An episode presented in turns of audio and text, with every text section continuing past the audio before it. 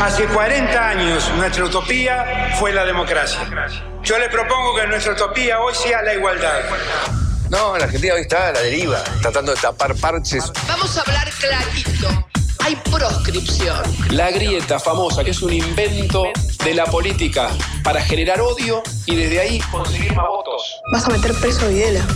A todos los responsables. Estamos trabajando en armar una estrategia para enfrentar la izquierda a nivel internacional. La izquierda tiene que pelearle y la peleamos todos los días. Si vos le tenés bronca, le tenés que le pelear, pelear o meterle bronca, pero lástima a nadie. La moneda ya está en el aire. Empieza cara o seca en FM Concepto.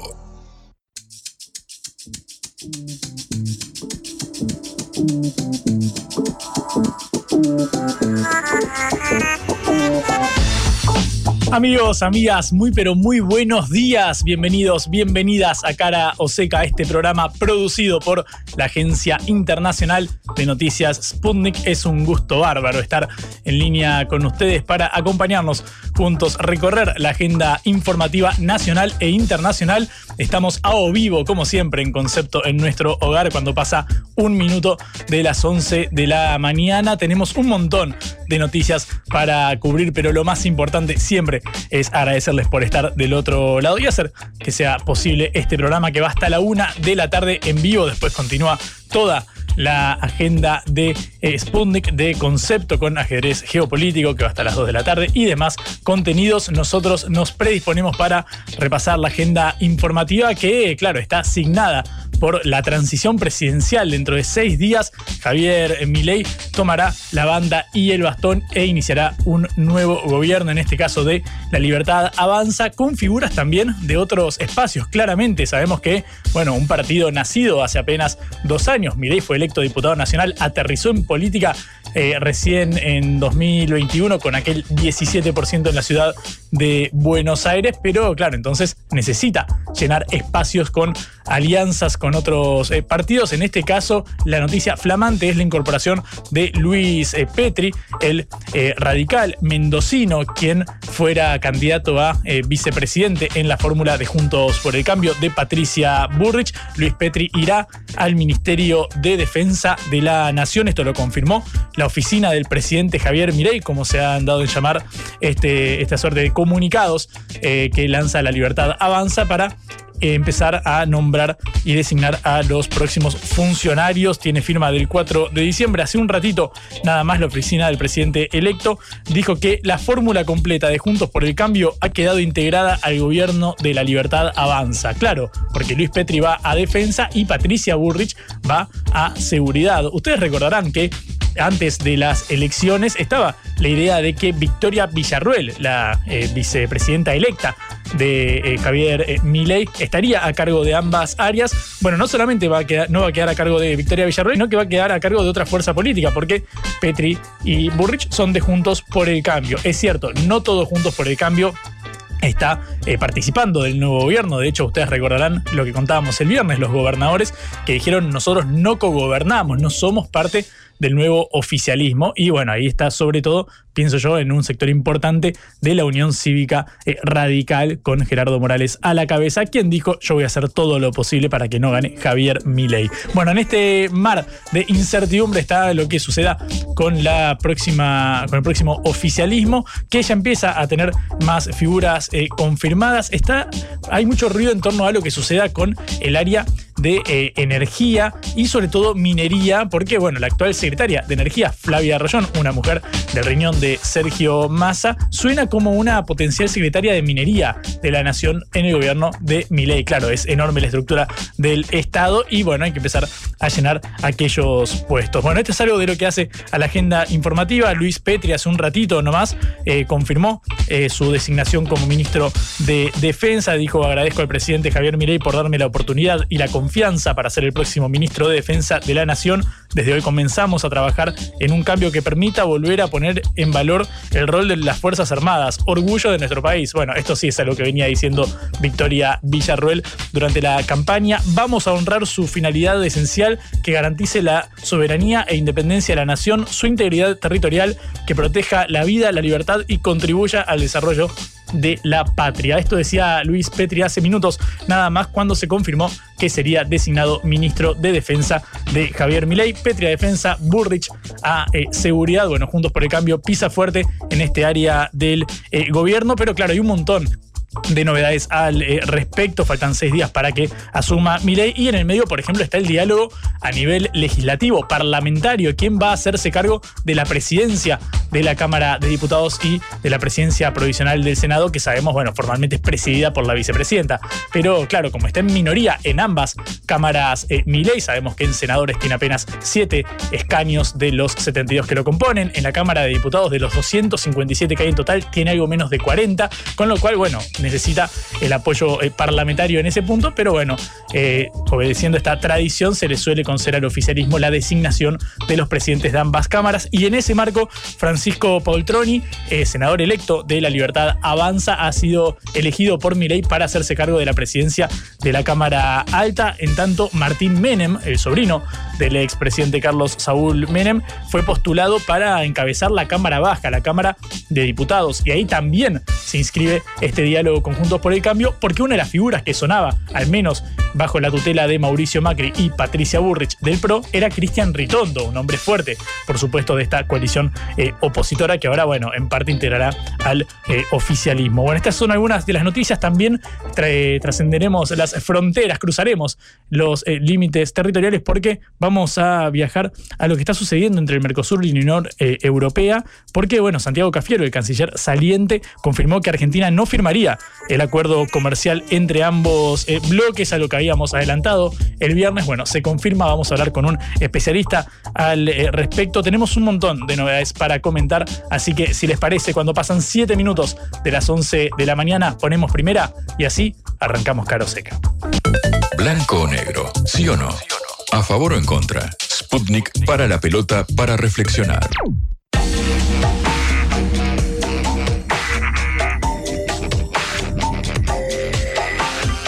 Tengo en mis manos el libro Está entre nosotros, que lo publicó la editorial Siglo XXI. Dice, está entre nosotros de dónde sale y hasta dónde puede llegar la extrema derecha que no vimos venir. Fue coordinada esta edición por Pablo Semán, que es un reconocidísimo sociólogo y antropólogo que viene investigando estos temas y que ahora tiene encima la gentileza de atendernos. Pablo, muy buenos días, muchas gracias por atendernos. Juan Leman te saluda en Caroseca. Bueno, muchísimas gracias por la invitación a ustedes.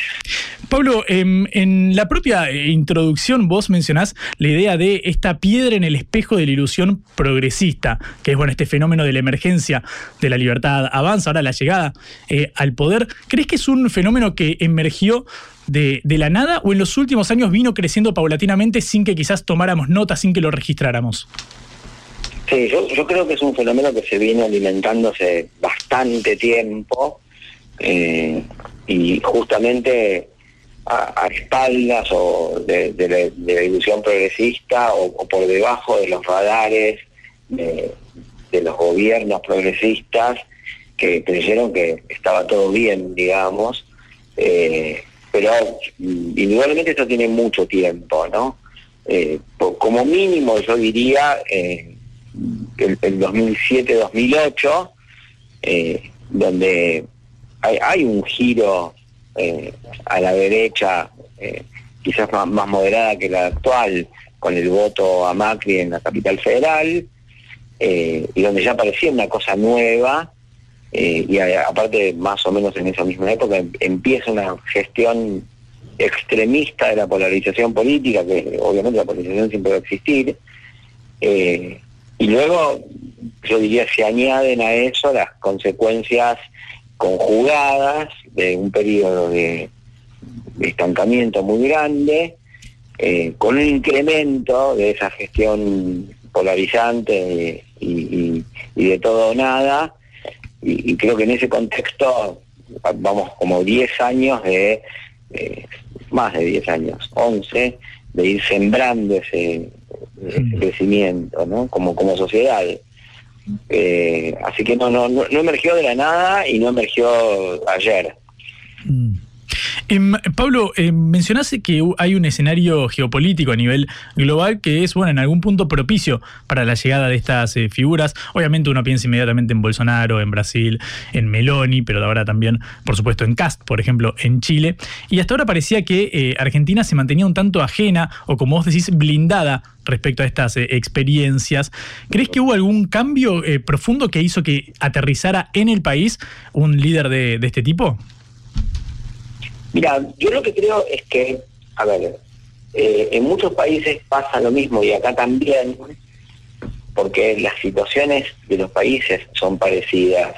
Yo creo que esto es menos efecto de una internacional reaccionaria, que de todas maneras existe, que de la reproducción de situaciones más o menos parecidas en distintos países que hacen que estos liderazgos emerjan desde adentro, ¿no? Digamos, no, no es tanto que aterrizan como que se despliegan desde adentro.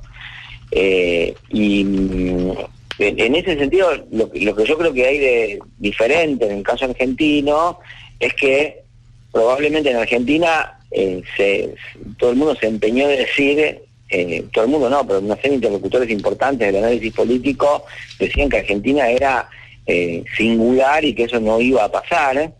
Pero eso era lo que muchos de los que participamos en este libro veníamos diciendo que no, que sí, que podía pasar, que no hay ninguna eh, característica particular de la Argentina que impidiese que pasase lo que pasaba en otros lados.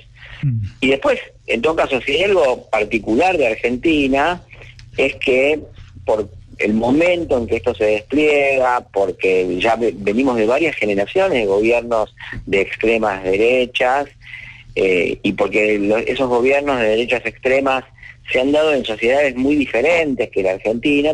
hay cosas particulares en Argentina que es lo abrupto de la llegada al poder de Milei, eh, la cantidad de votos, porque esos eh, gobiernos no, llegaban con mayorías, como está bien, el balotaje fuerza una mayoría, pero, pero hay una mayoría alineada a la derecha, incluso aunque no hubiera ganado Milei, ¿no? Y eso también hay que verlo, eh, y con una radicalidad de programática que tiene eh, que casi no tiene ninguno, ¿no?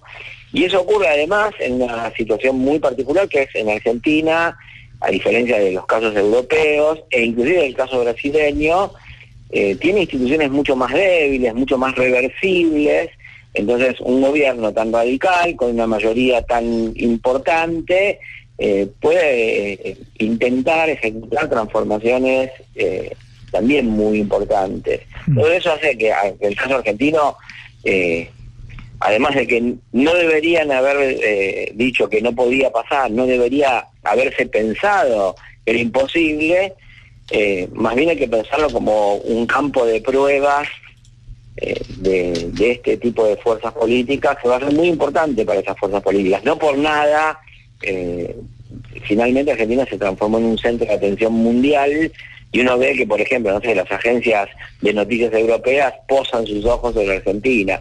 Mm. Estamos hablando con Pablo eh, Semán, sociólogo y antropólogo, que coordinó el libro Está entre nosotros, de dónde sale y hasta dónde puede llegar la extrema derecha que no vimos venir. Lo publicó siglo XXI, está escrito por Sergio Morresi, Ezequiel Zafferstein, Melina Vázquez, Martín Vicente, Nicolás Bersinger y el propio eh, Pablo Semán. Em, Pablo, si bien pareciera ser, uno ve en, los análisis que hubo post resultados, que una razón insoslayable del triunfo de Milei es justamente esta estructural ligada bueno, al estancamiento económico económico desde 2011-2012, que no crece el, producto eh, per cápita. Por ejemplo, el aumento de eh, la eh, pobreza paulatino, es cierto, también el aumento del trabajo informal, es decir, que hay ahí una base estructural, pero sin embargo también los partidarios de Milei hablan de la superestructura, digamos, de una batalla cultural que hay que disputar vinculada al antifeminismo y a otras banderas que se reivindican. ¿Qué rol crees que desempeña este capítulo de la batalla cultural? Mira, yo, creo que tiene un papel muy importante como en una primera etapa. A ver, yo no creo que esto sea lo que les haya dado los votos, pero sí fue lo que le permitió construir una masa crítica de militancia eh, virtual y real que se movilizaba alrededor de la figura de Milei. Yo creo que los motivos principales del triunfo de Milei eh, no son esas cuestiones, pero en la constitución de su militancia sí, y, en la constitución de su mandato tal vez también, ¿no? Eh, que él no haya enfatizado su antifeminismo no quiere decir que eh, en su mandato no aparezcan vertientes que mm, cuestionen toda una serie de avances o, de conquistas políticas que tuvo el, feminismo en Argentina. Eh, y, bueno, habrá que ver, ¿no? Eh, entonces sí, la, la, batalla cultural es importante, sobre todo para la constitución de la fuerza partidaria, y a partir de ahí ganaron una, especie de política y de, poder simbólico, de reconocimiento, de explicar la realidad, que lo empezaron a aplicar a otras cosas. Ahora, yo creo que también la batalla cultural también fue económica, en el sentido de que eh, vos decís hay una, una base estructural, ¿no? y es verdad, eh, todos los problemas económicos que señalás son exactamente eso, pero al mismo tiempo eh, alguien tenía que darle sentido a esa experiencia económica y la batalla cultural que hacen desde la libertad de avanza también involucra toda una operación de darle sentido al malestar económico que si no hubiesen estado esas operaciones de darle sentido, tampoco hubiera triunfado la libertad de avanza. Mm. Uno puede decir que era más fácil darle sentido a eso, puede ser, ¿no? Pero también me, acuerdo que hace un año o dos la hipótesis era que cualquiera le podía dar sentido y que el desconforto, perdón, la, disconformidad eh, con la situación económica eh, podría dar lugar también a la emergencia de una candidatura de izquierda, ¿no? Que, la moneda estaba en el aire y que podía salir para cualquier lado. Yo creo que no, eh, y, uno lo veía en que los modos de la batalla cultural para interpretar la economía que tenía la libertad de avanza eran más efectivos que los que tenía la izquierda. Mm.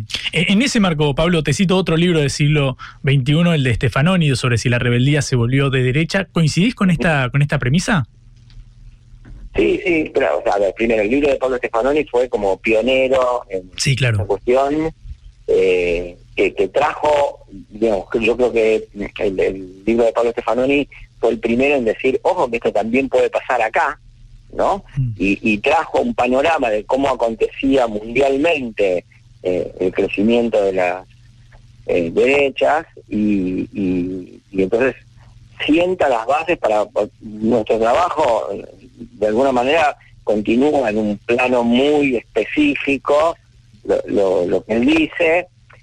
Yo lo que diría que lo que encuentro en Argentina es que producto del predominio político, del progresismo y un predominio, eh, se quiere que fue resultando cada vez más fútil, eh, se, se, agrandó el espacio de la rebeldía y no abarcó solamente a la derecha, ¿no? Eh, porque el fenómeno político de Argentina, y por eso ahí está la idea de, la piedra en el espejo de la ilusión progresista, mm. es que eh, el, progresismo llegó al Estado y al, gobierno y confundió eh, el consenso de la gente con la posibilidad de oficializar su punto de vista.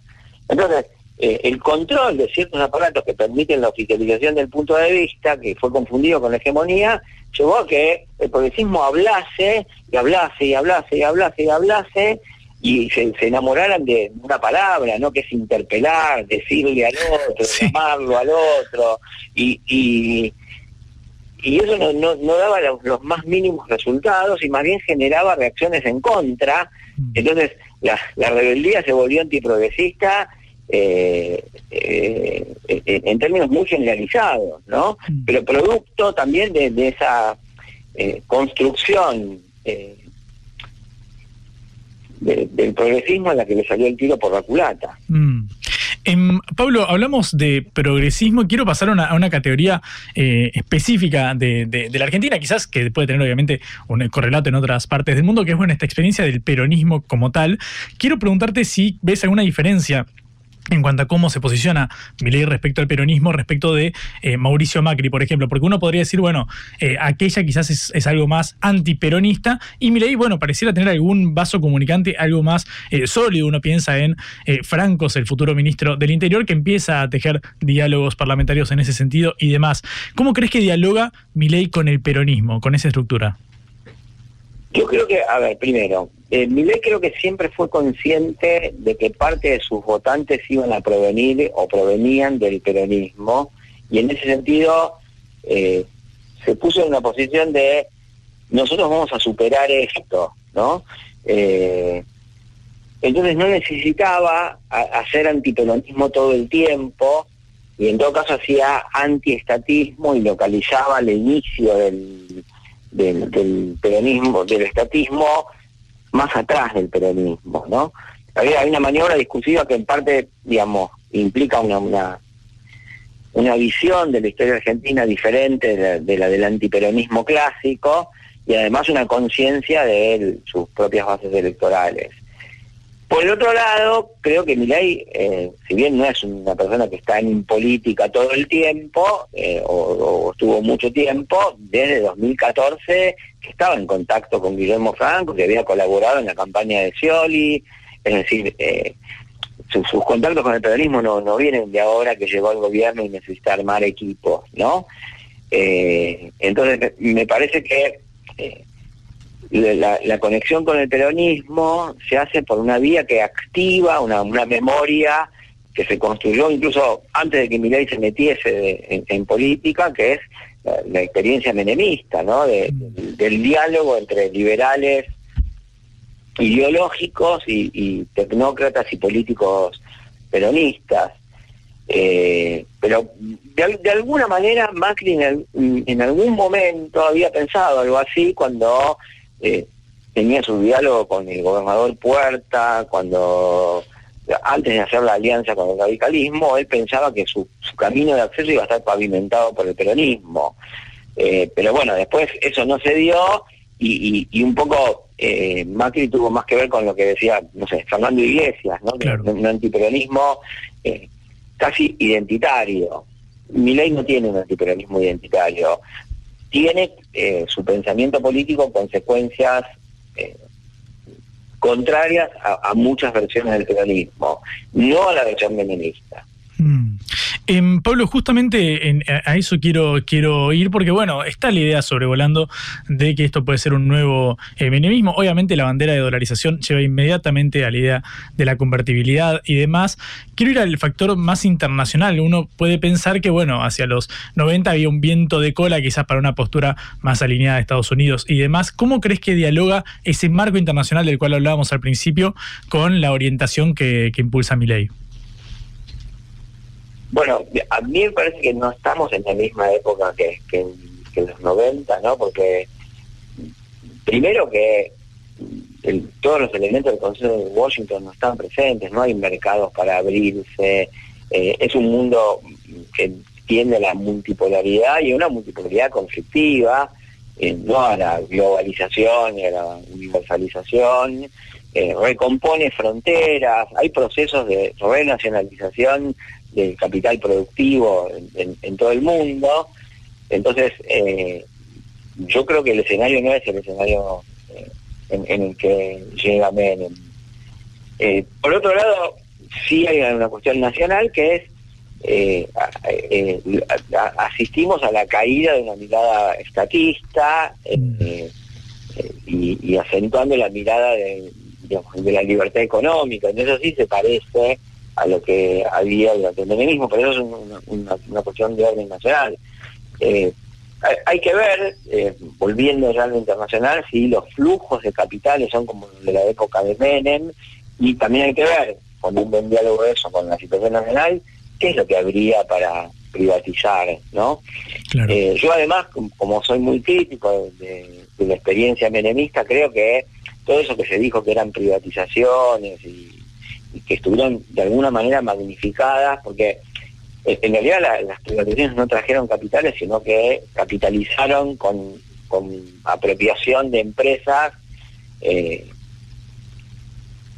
la, deuda y, por otro lado las inversiones eh, eh, yo creo que en Argentina en esa época se sobrevendió el valor de la modernización menemista hmm. porque nos vendieron como si estuviera recién descubierto la tecnología del celular, por ejemplo, ¿no? Pero bueno, eso es, eh, digamos, no sé, es un análisis de los 90. Hmm. Yo igual lo veo bastante distinto a los 90 en, todas estas cosas que te dije, que el mundo no está abierto, que el mundo es más conflictivo, que no hay capitales y además que no habría mucho que privatizar. Mm. Eh, sí es parecido a los 90 que hay un linaje de actores que se emparentan unos con otros y entonces activan esa memoria de los 90. Uno los ve devolver a esos mismos personajes. Ahora, ahí hay que hacerse una pregunta, eh, más, allá de la impresión que a uno le cause que Rodolfo Barra vuelva a tener protagonismo o que ciertos personajes de los 90 vuelvan a tener protagonismo, eh, ¿qué, ¿qué, es lo que traen? ¿Qué, ¿Qué capacidades nuevas traen aquellos actores que fracasaron y que cuando fracasaron no fueron echados por nadie? fracasaron por, por sí mismos, llevaron al agotamiento una experiencia política, casi como el kirchnerismo, que el, kirchnerismo no lo echó nadie, el kirchnerismo solo hizo cosas que alimentaron su, su, propia expulsión, ¿no? y el menemismo le pasó lo mismo. Entonces, yo no sé si son actores eh, tan capaces. Vuelven muchos de los actores de los 90. ¿Habrán aprendido algo? Ese gran eh, interrogante ahí que nos plantea Pablo Semán, sociólogo, antropólogo, que escribió Está entre nosotros, un libro sobre la emergencia de la libertad avanza ahí de Javier Milei en la política argentina. Eh, Pablo, ¿sabés que después de devorarme este libro que lo hice ahora el fin de semana, leí otro de siglo XXI que publicó Ignacio Ramonet, el periodista español, que se llama La era del conspiracionismo y justamente aborda la idea de cómo dialogaron las fake news, las redes sociales, en la eh, llegada al poder de Donald Trump y durante su gobierno. Quiero preguntarte si ves algún paralelismo con, con esto de la, de la posverdad, las redes sociales? ¿Crees que jugaron algún rol en el crecimiento de mi ley? Mira, yo creo que primero, la cuestión de las redes sociales no es independiente de, tramas más concretas de vida, no virtuales, ¿no? Eh, entonces no, no, no, no, puedo analizar lo virtual eh, per se. Al mismo tiempo, creo que esta campaña electoral, sobre todo, y, todo el proceso político, eh, tuvo características donde la especificidad de las redes tuvo su peso, su peso específico, porque, mm, no sé, una campaña con muchísimo microtargeting, un, eh, un, proceso político donde muchas veces se libraron batallas puntuales que influyeron sobre eh, los tomadores de decisiones, eh, yo lo que diría es esto, que es, en la resolución de batallas políticas puntuales las redes se volvieron muy importantes. Eh, en la formación de la conciencia colectiva, yo creo que operan procesos más eh, mixtos de, redes y, de comentarios cotidianos. Más bien lo que uno ve es, en las redes se dice una especie de destilado de lo que se recoge en la calle, y obviamente que cuando eso se se vuelve hacia las redes y se regurgita en las redes, refuerza lo que se venía diciendo. Pero yo no podría entender eh, todo el proceso de producción de sentido político eh, exclusivamente por las redes o con las redes pensadas autónomamente. ¿no? Entonces, diría, en, en algunas cosas se parece, en otras no. En, dinámicas políticas puntuales hay mucho peso de las redes. En, la formación del sentimiento político de los argentinos es todavía una, dialéctica entre las redes y la calle. Mm. Pablo, muchísimas gracias por este ratito que nos has, nos has dado. Siempre es muy interesante hablar con vos. Te mando un abrazo y espero que volvamos a hacerlo en otra oportunidad. Bueno, muchísimas gracias a ustedes. Era Pablo Semán, sociólogo, antropólogo, acaba de coordinar la publicación de Está entre nosotros, de dónde sale y hasta dónde puede llegar la extrema derecha que no vimos venir, un libro que recomiendo enfáticamente de la editorial del siglo XXI. 29 minutos pasan de las 11 de la mañana y así sigue Caro Seca. Cara Seca en Concepto FM 95.5.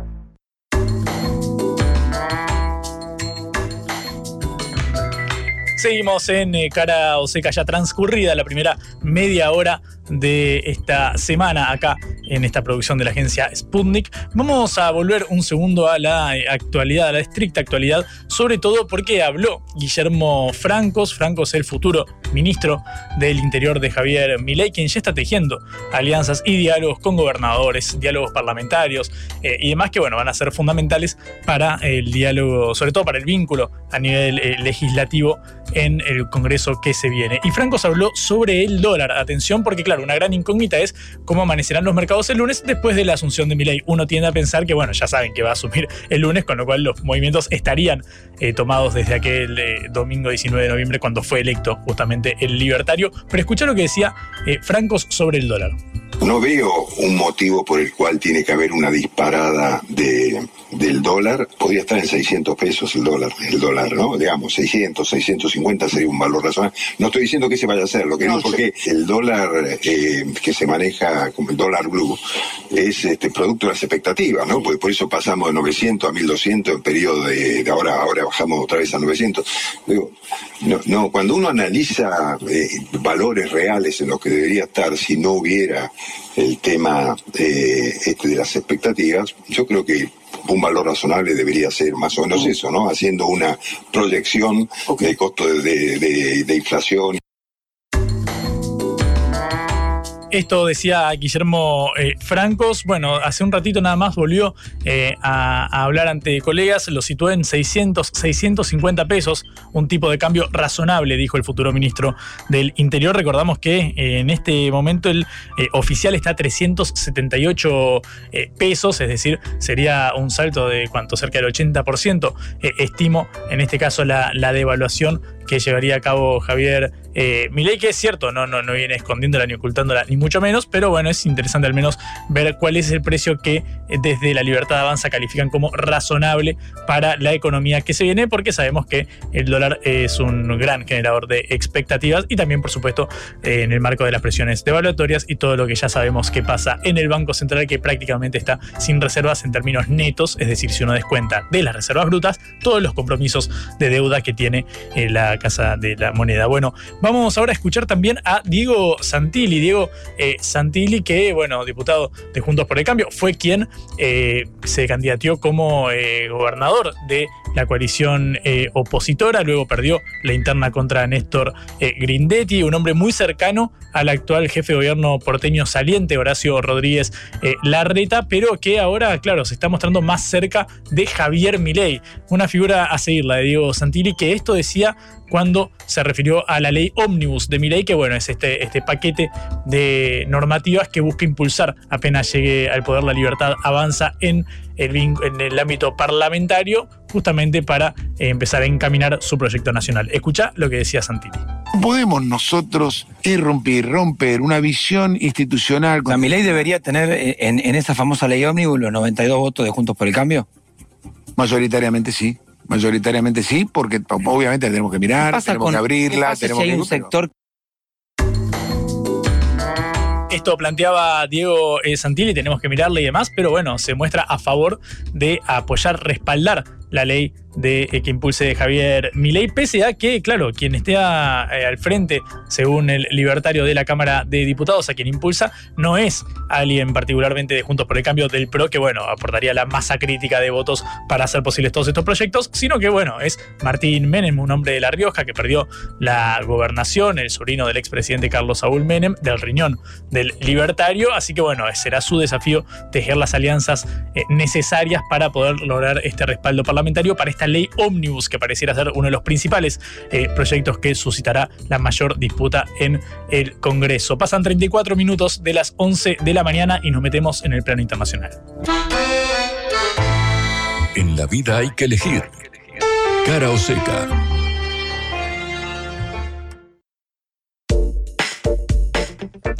El canciller saliente, Santiago eh, Cafiero, nombrado por Alberto Fernández, anticipó que Argentina no va a firmar el acuerdo comercial entre el Mercosur y la Unión Europea. Esto, bueno, es un tema muy importante, al menos para pensar en el plano de la inserción geopolítica del eh, país. Bueno, pareciera caído este eh, acuerdo. Sobre esto queremos charlar con Gonzalo Fiore Viani, analista internacional que tiene la gentileza de atendernos. Gonzalo, buenas tardes, ¿cómo estás? Bienvenido a Caro Seca. Hola, ¿qué tal? Muy buenos días. Un abrazo grande y un saludo a toda la audiencia. ¿Cómo va? Todo bien. Em, Gonzalo, Juan Lemán te saluda, perdón, no me presenté. Em, Gonzalo, quiero eh, preguntarte en primer eh, lugar, ¿qué lectura te merece este, esta confirmación de que, bueno, el acuerdo estaría prácticamente caído a estas horas? Sí, eh, por un lado, es cierto que Argentina no lo va a firmar y eso también, por supuesto, es, es un, un gran escollo, pero eh, creo que la principal traba al acuerdo, que directamente lo terminó de echar por tierra, eh, dicho por el mismo Lula da Silva, es que Francia, Macron, no quiere, no lo va a firmar tampoco. Eh, Lula tuvo una reunión con, Macron, intentó convencerlo, le dijo que era necesario para los países del Mercosur, para los países de Sudamérica, pero Macron dice que no, lo que dice oficialmente es que el acuerdo no toma en cuenta la biodiversidad, el clima, el cambio climático, lo único que hace es desmantelar aranceles. Sin embargo, acá por supuesto que la cuestión tiene más que ver con una cuestión proteccionista, como dice mismo Lula de Francia, que eh, tiene que ver con cuidar su producción agrícola, su producción agropecuaria, que es una escala mucho menor que eh, la argentina o la brasileña, por ejemplo, y que no podrían competir en, igualdad de condiciones, por lo cual, eh, por presión interna, eh, Macron no, no, no, lo va, no lo va a firmar, no lo va a aprobar. Entonces, más allá de que eh, Argentina no lo quiera hacer, eh, lo, clave acá es que hay una traba muy grande del lado europeo también, ¿no? Mm. Em, Gonzalo, ¿cómo crees que queda posicionada la, Argentina? Pensando obviamente que ahora llega al poder un gobierno de otro signo eh, político, ¿qué rol crees que hubiese jugado este eh, acuerdo entre el Mercosur y la Unión Europea y cómo hubiese impactado en la, en Argentina en los próximos años? Bien, eh, por lo pronto, ¿cómo queda parada la, Argentina? Todavía es muy difícil saberlo, justamente porque es un gobierno nuevo, también un signo político que nunca gobernó en el país, si bien hay algunos signos... Eh, algunos indicios de por dónde puede ir la cosa, todavía hay que verlo, hay que verlo andar, creo que las primeras semanas se va a saber y hay toda una cuestión que tiene que ver con la relación con nuestros principales socios, que son Brasil y China, la eso lo, lo, iremos viendo. El acuerdo creo que era importante, eh, tocando algunas cuestiones, puede ser un acuerdo importante para la economía argentina, pero eh, no veo que se pueda llegar a hacer en el, en el mediano plazo, justamente por la oposición francesa y por la oposición eh, más, te diría, más de la Unión Europea que, la, de, la del Mercosur, ¿no? Más allá de que eh, Argentina quiera o no quiera hacerlo. El mismo Fernández dijo que la intención es firmarlo, eh, que era un acuerdo políticamente correcto, eso es lo que dijo Fernández. sin embargo, había que tocar algunas cuestiones, pero creo que la gran resistencia es, la, la europea. Entonces, eso no se puede tocar, más allá de los cambios de política exterior que hacen en Argentina, que hacen los países del Mercosur. Si eh, uno de los principales países de la Unión Europea, es el principal junto a Alemania, que es Francia, no lo quiere tocar, y bueno, no, no, no, no, hay, manera de convencerlo. ¿no? Mm. Gonzalo Cafiero, eh, Santiago Cafiero, el canciller argentino, dijo que el tratado tiene un impacto negativo en la industria del Mercosur. Quiero preguntarte cómo queda posicionado el, Mercosur ante bueno e, este, este, este fenómeno, esta novedad que estamos teniendo sobre la, caída del acuerdo, o al menos el hecho de que Argentina no firmará. Bien, eh, no, eh, sí, por supuesto que respecto de la industria puede llegar a tener una un impacto negativo, puede tener un impacto positivo en, la, en el sector agropecuario, eh, por eso ante la resistencia francesa, eh, pero eh, el Mercosur sigue más o menos como, está, en un contexto, en un momento de cuasi parálisis, eso podría haber revitalizado bastante bloque, podría haberle dado un, nuevo impulso. Hoy el bloque está en un, momento complicado, hace ya muchos años, que, está en cierta crisis, se podría decir, donde, bueno, hay partes que están buscando sensibilizaciones, partes que no. Eh, yo creo que eh, inexorablemente lo que va hacia una flexibilización mayor, eh, sobre todo la cuestión de eh, tratar de, que los países, por su parte, puedan firmar acuerdos de libre comercio con terceros estados sin permiso de los socios. Creo que se va hacia eso de alguna manera. eh, sobre todo por la influencia que tiene en China, en la región. Eh, se habla poco de, de, del- de la posibilidad que hay de hacer un tratado de libre comercio en Mercosur con China y la imposibilidad que eh, de, hacerlo justamente por el caso de Paraguay, que Paraguay reconoce a Taiwán y no China, por lo cual no, no se podría hacer por, por ese socio. ¿no? Entonces creo que más allá del acuerdo de la Unión Europea, que es importante, también está el acuerdo con, con China eh, y en ese, en ese aspecto creo que eh, va a haber una, una flexibilización inexorable, ya eh, la piden todos los, todos los países, los países por un lado liberales, como el caso de Uruguay o Paraguay, bueno, ahora se va a sumar Argentina, y por el otro lado Brasil que quiere profundizar la relación con China, Eh, entonces creo que se va, se va a ir a, cierta flexibilización en el bloque, se vería en el corto plazo, pero bueno, eso por lo menos es mi visión, hay que ver cómo si se termina concretando o. Mm, Estamos hablando con Gonzalo Fiore Viani, analista internacional, justamente acerca de lo que suceda con el Mercosur y la Unión Europea. Gonzalo, aprovecho que te tengo para hablar, bueno, de la Argentina, al menos de la diplomacia argentina que se viene ahora desde el 10 de diciembre, cuando asuma Javier Milei. Eh, empiezo por la parte regional, por el costado ligado al Mercosur, justamente. ¿Qué lectura tenés acerca de lo que pueda suceder en cuanto al diálogo intrabloque? Digamos, ¿cómo ves la relación con Brasil, de la cual mucho se ha hablado en torno a las declaraciones de Milei sobre Lula da Silva? Luego, obviamente, se, se rectificó, se desdijo y de hecho lo invitó a su acto de asunción. Pero bueno, ¿cómo ves ese diálogo con nuestro principal socio comercial? Bueno, eh, va a ser eh, en, principio complejo políticamente, justamente por las declaraciones del, del- del presidente entrante eh, en, en Argentina eh, respecto de Lula. Ahora, por supuesto que hay todo un camino de desandar un poco esta cuestión. Ya está claro que de ninguna manera se van a romper relaciones con Brasil, se van a romper relaciones con China.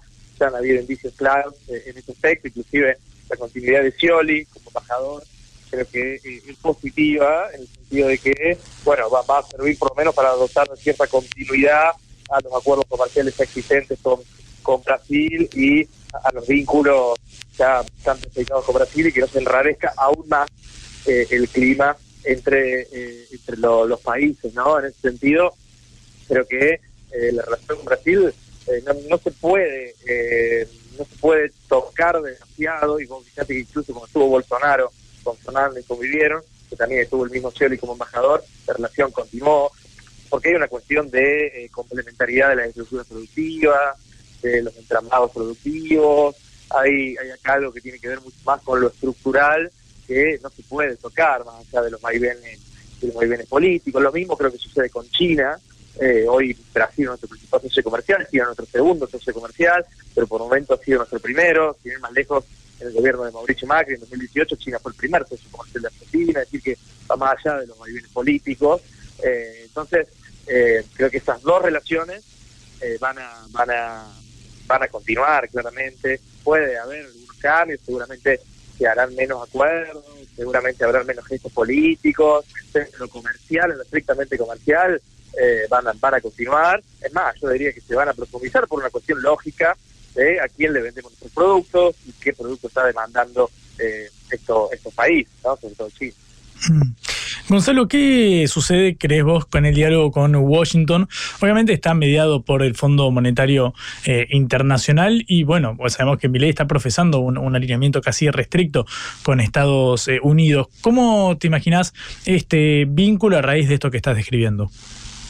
Bien, yo ahí respecto del alineamiento y respecto con los Estados Unidos, todavía tengo varias dudas, porque hoy eh, Estados Unidos lo que está pidiendo en la agenda que, impulsa es lucha contra el cambio climático, mire dice que el cambio climático no existe, eh, defensa de los derechos de, de- género, de la agenda LGBT, de la agenda 2030, todo lo que me había rechazado abiertamente. Entonces, ahí va a tener que, eh, creo que pegar una especie de volantazo para alinearse con los Estados Unidos, porque hoy el alineamiento con los Estados Unidos no es la lucha contra el comunismo, entre comillas, ¿no? El alineamiento con los Estados Unidos es impulsar la agenda progresista liberal occidental. Eh, entonces, ahí yo no sé eh, cómo, cómo lo va a hacer. De hecho, el Fondo Monetario le, le ofreció un préstamo de mil, mil millones de dólares eh, aproximadamente para luchar contra el cambio climático. Es decir, que este alineamiento vamos a ver cómo, cómo sigue. Hay sectores de la administración de Biden empezando por el mismo Biden, que lo ven como una especie de Bolsonaro, de Trump latinoamericano. Entonces hay que ver cómo se adapta en ese aspecto. También teniendo en cuenta que el año que viene hay elecciones en Estados Unidos y puede volver Trump. Ahí sí quizás puede haber un aislamiento más total. Pero eh, a su vez Trump eh, tiene un cierto tiene un cierto vínculo mucho más profundo que Biden, tanto con Rusia como con China. Entonces ahí se juegan otras particularidades geopolíticas que que ver si se están comprendiendo eh, al 100% hoy eh, en, en Argentina. Mm. Gonzalo, eh, la última pregunta vinculada a los BRICS, a este bloque al cual fue invitado formalmente Argentina después de, bueno, buscarlo durante gran parte del mandato de Alberto Fernández y también de Mauricio Macri, por qué no decirlo. Eh, bueno, sabemos que Diana Mondino, la futura canciller del próximo gobierno, eh, indicó que, bueno, Argentina no aceptará adherirse a este acuerdo con Brasil, Rusia, India, eh, China, Sudáfrica, que, bueno, ahora se ha ampliado a otras naciones, pero que tiene ellos como los miembros eh, fundantes. Quiero preguntarte cómo crees que puede impactar esta noticia de no eh, aterrizar en los BRICS. No, eh, impactar en lo concreto yo creo que no, va a hacer gran diferencia. Quizás podría haber hecho alguna diferencia sin, sin pensar que, que ofrece soluciones mágicas el BRICS, ¿no es cierto? Pero sí podría haber hecho cierta diferencia de profundizar algunos vínculos en caso de haber entrado. Pero el no entrar va a ser simplemente que todo siga más o menos eh, igual con, Brasil, con China, quizás un poco más frío, como te decía, en, el ámbito político, pero no así en el ámbito comercial, en, el ámbito eh, de, intercambio comercial, quizás sí eh, puede eh, afectar o impactar en las inversiones.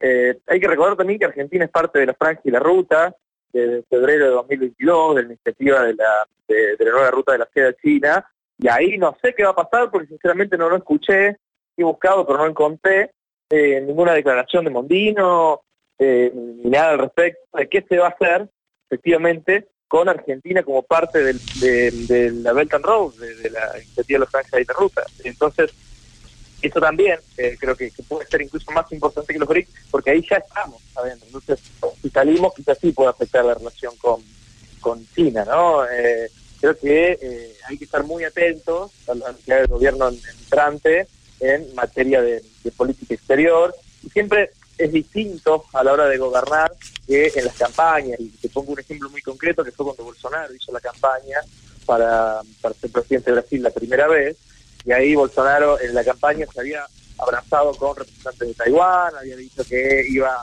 a, a reconocer a Taiwán y por lo tanto romper relaciones con China, y después no solo esto no lo hizo, sino que profundizó relaciones con China y con Rusia, porque eh, hay ahí una, cuestión insoslayable que tiene que ver con los entramados productivos y la, y la cuestión estructural, ¿no?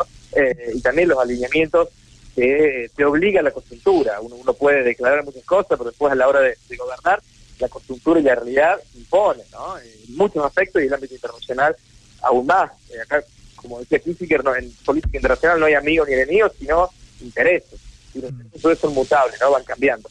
Eh, entonces, en ese sentido hay que ver ahora cuando cuando le toque eh, asumir y con todo gobernar cómo se delinea efectivamente la, política la política exterior. Y ahí bueno en política exterior es mucho más costoso te diría inclusive aunque en política interna cometer errores eh, porque bueno ahí está jugando ya en, otra liga no está jugando con eh, con jugadores de la talla de China de Brasil de Estados Unidos es más bastante más complejo Gonzalo, muchísimas gracias por este ratito, por este amplio panorama que nos has dado. Te mando un abrazo y si te parece estamos en contacto.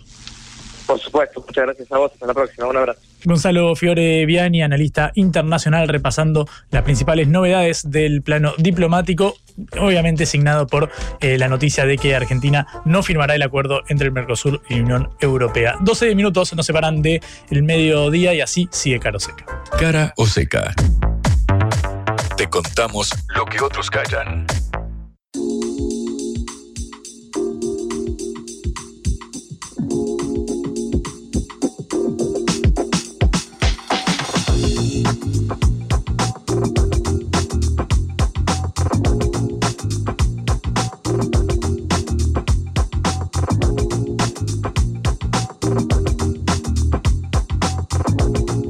Seguimos en Cara o Seca redondeando la primera hora de este eh, lunes, una mañana tranquila en la ciudad eh, de Buenos Aires, un cielo algo plomizo es el que se posa sobre la ciudad de la furia. 11 minutos nos separan del mediodía y vamos a volver al ya no vamos a volver a lo que sucede dentro del ruido político, porque claro, los distintos actores se van acomodando a el nuevo gobierno que viene de Javier Milei, que asuma ahora el 10 de diciembre. Y claro, son todos los actores, incluido el presidente saliente.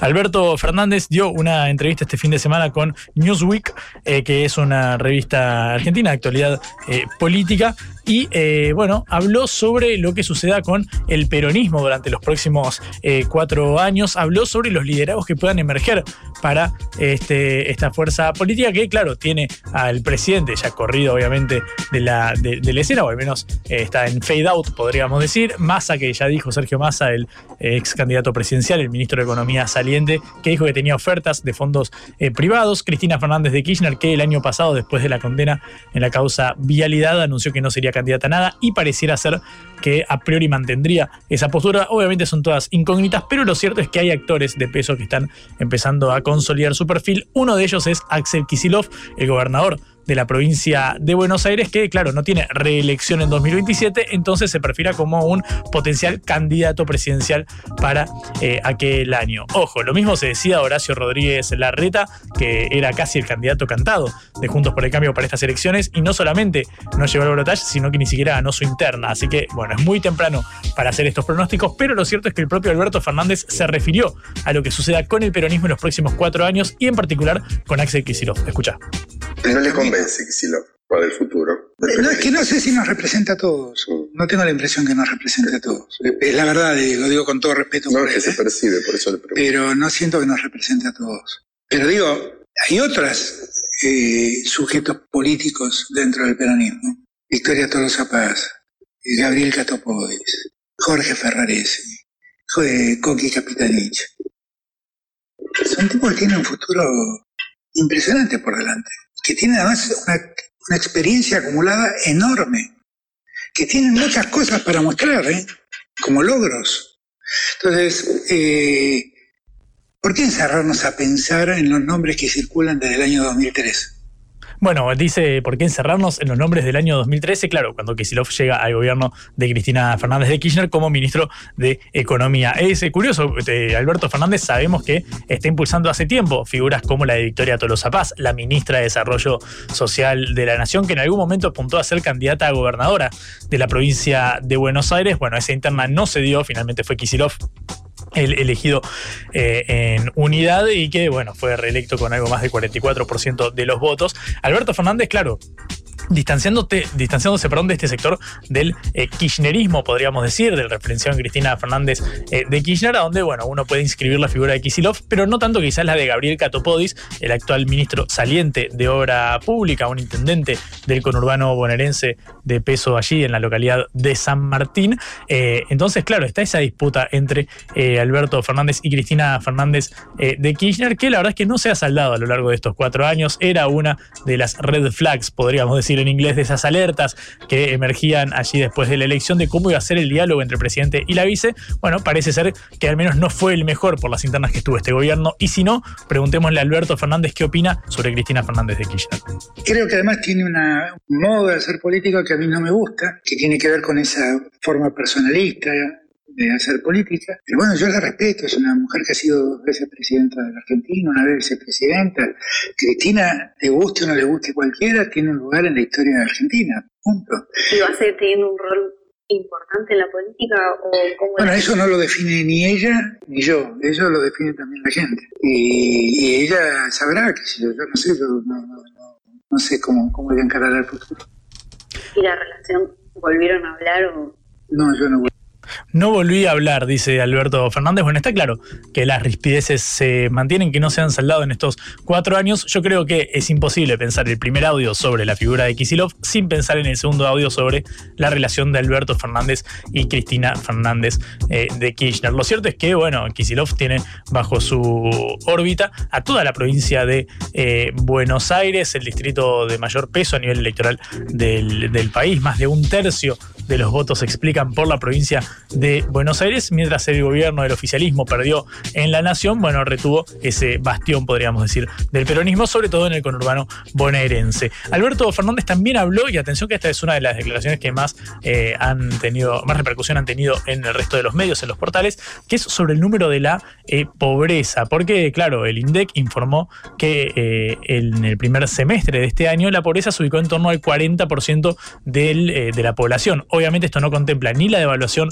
posterior a las primarias después del 13 de agosto. Recuerda, recordamos, tuvimos una inflación del 12% eh, que arrojó agosto, del 12% que arrojó eh, septiembre, luego descendió algo en el mes de octubre y ahora las consultoras auguran que el número que conoceremos en un par de, en un par de semanas, ahora que arroje la inflación de noviembre, eh, se situará en torno al 12-13% nuevamente, con lo cual, claro, los indicadores sociales van a tener esta, esta repercusión de la alza inflacionaria. Y Alberto Fernández casi que criticó el número de pobreza del 40%. Lo puso en duda. Escucha lo que decía el presidente saliente. Creo que está mal medida la pobreza, pero tampoco que, que hay menos. Bueno, es que si hubiera semejante cantidad de pobreza, no tuviéramos un 40% de pobreza, la Argentina estaría estallada. Y yo lo que no puedo entender es cómo se concilia que haya un 40% de pobreza y al mismo tiempo llevemos 37 meses consecutivos de creación de empleo registrado. Tengamos constatados que 1.300.000 puestos de trabajo fueron creados en nuestro el consumo lleva 30 meses consecutivos de crecimiento y no es consumo de los sectores altos. En los sectores bajos el consumo también es alto. Hay algo que no me está cerrando y como la, como la pobreza finalmente se mide a través de la encuesta permanente de hogares, es una encuesta. Y lo que yo me temo es que la gente, como pasa en las encuestas políticas, que la gente no diga toda la verdad que la gente no diga toda la verdad, bueno, está ahí cuestionando este número de pobreza porque, claro, muestra el crecimiento en la actividad económica, en el empleo y demás indicadores, pero lo cierto es que, claro, estamos sumidos en una, en una recesión, crisis económica, esta inflación, hay quien la llama porque, bueno, estamos en esta virtual recesión con eh, inflación eh, galopante, podríamos decir, ya está arriba del 140% interanual, un récord que no se mostraba desde eh, principios de la década de 1990, desde hace 32 años, desde 1991. Una última cortita antes de cerrar esta primera hora de cara o seca. Una del plano internacional, Venezuela eh, celebró ayer un referéndum para consultar la opinión pública en torno al reclamo territorial con Guyana por la región de Esequibo. Si pones Esequibo vas a ver que se está hablando mucho de esta región, que es un territorio bastante rico en petróleo, representa casi un 70% del territorio de eh, Guyana y según los eh, resultados preliminares, más del 95% de los venezolanos que participaron se mostró de acuerdo con anexar esta zona que bueno, está en disputa para crear una nueva región que se llame Guayana Esequiba, justamente por Esequibo, que es el nombre de esta localidad que está eh, en eh, disputa. El mandatario de Guyana, Irfan Ali, eh, desestimó esta votación, dijo que su país, que Guyana, no tiene nada que temer a este referéndum que, bueno, según los primeros resultados de los que participaron, tuvo más del 95% de aprobación. Hubo cinco preguntas en esta consulta popular y una es la más interesante quizás, que rechaza la competencia de la Corte Internacional de Justicia para decidir a qué país pertenece esta zona de litigio, a qué país pertenece efectivamente ese equivo. Bueno, este organismo, la Corte Internacional de Justicia, había llamado el viernes para, eh, había, perdón, convocado a no llevar adelante estas eh, acciones que pudieran, bueno, recrudecer el conflicto entre Guyana y Venezuela. Bueno, esto es una de las noticias que hacen a la agenda informativa eh, internacional. Hay que cubrir todo lo local, lo internacional, por eso nos extendimos a dos horas. Cerramos la primera, ya volvemos con todas las novedades vinculadas al consumo, vinculadas a la economía, vinculadas a la cuestión de todos los días del supermercado para bajar un poquito a tierra. Así seguimos caro En el lugar del mundo que estés, el asentamiento más remoto de todo el planeta, está Concepto. Una sola voz uniendo a toda la Argentina. En tu casa, en el auto, en tu celular. Somos Concepto 955.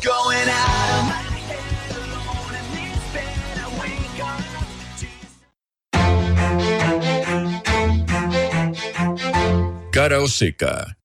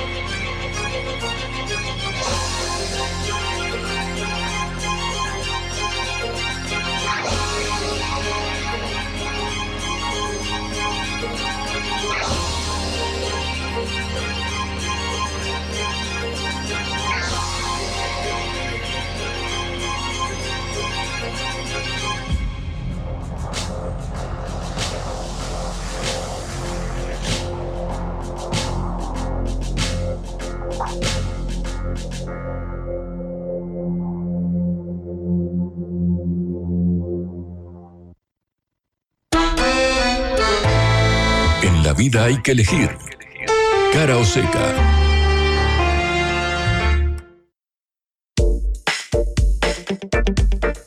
Un minuto pasa de las 12 del mediodía en todo el país. Seguimos en Caro, que encaramos la segunda hora de este programa de la agencia Sputnik, que estamos muy contentos de hacer que sea extendido en su horario y que ahora, bueno, tiene que tratar un tema que es bastante interesante. Está algo, es cierto, soslayado en la agenda eh, informativa porque hace a uno de esas cuestiones que debemos prestarle atención por más de que no estén en las portadas de todos los diarios. Y en este caso, sabemos que ayer fue el Día del Médico, un saludo a todos los profesionales eh, de la salud, y en ese contexto, sociedades cardiológicas del país emitieron un comunicado alertando por problemas estructurales que atentan contra el presente y futuro de la práctica de la cardiología. Son siete las entidades que justamente resaltan el problema de la falta de financiamiento y de insumos, eh, sobre todo, pero bueno, es una, un cúmulo de cuestiones que están remarcando entidades como la Sociedad Argentina de Cardiología, la Federación Argentina de Cardiología y otro tanto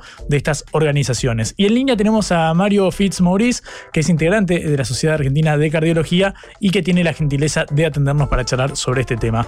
Mario, eh, buenas tardes, ¿cómo estás? Juan Leman te saluda acá en Caroseca. Hola Juan, ¿cómo te va? ¿Cómo estás? Gracias por la comunicación. Gracias eh, a vos. Eh, Mario, ¿cuáles son los problemas que identificás con la, con la cardiología en este momento? ¿Por qué eh, alertan sobre el presente y el futuro inmediato? Bueno, en realidad lo que estamos viendo es que hay problemas que son realmente muy importantes, como la falta de preocupación por la calidad de los insumos, fundamentalmente los insumos esenciales, ¿no?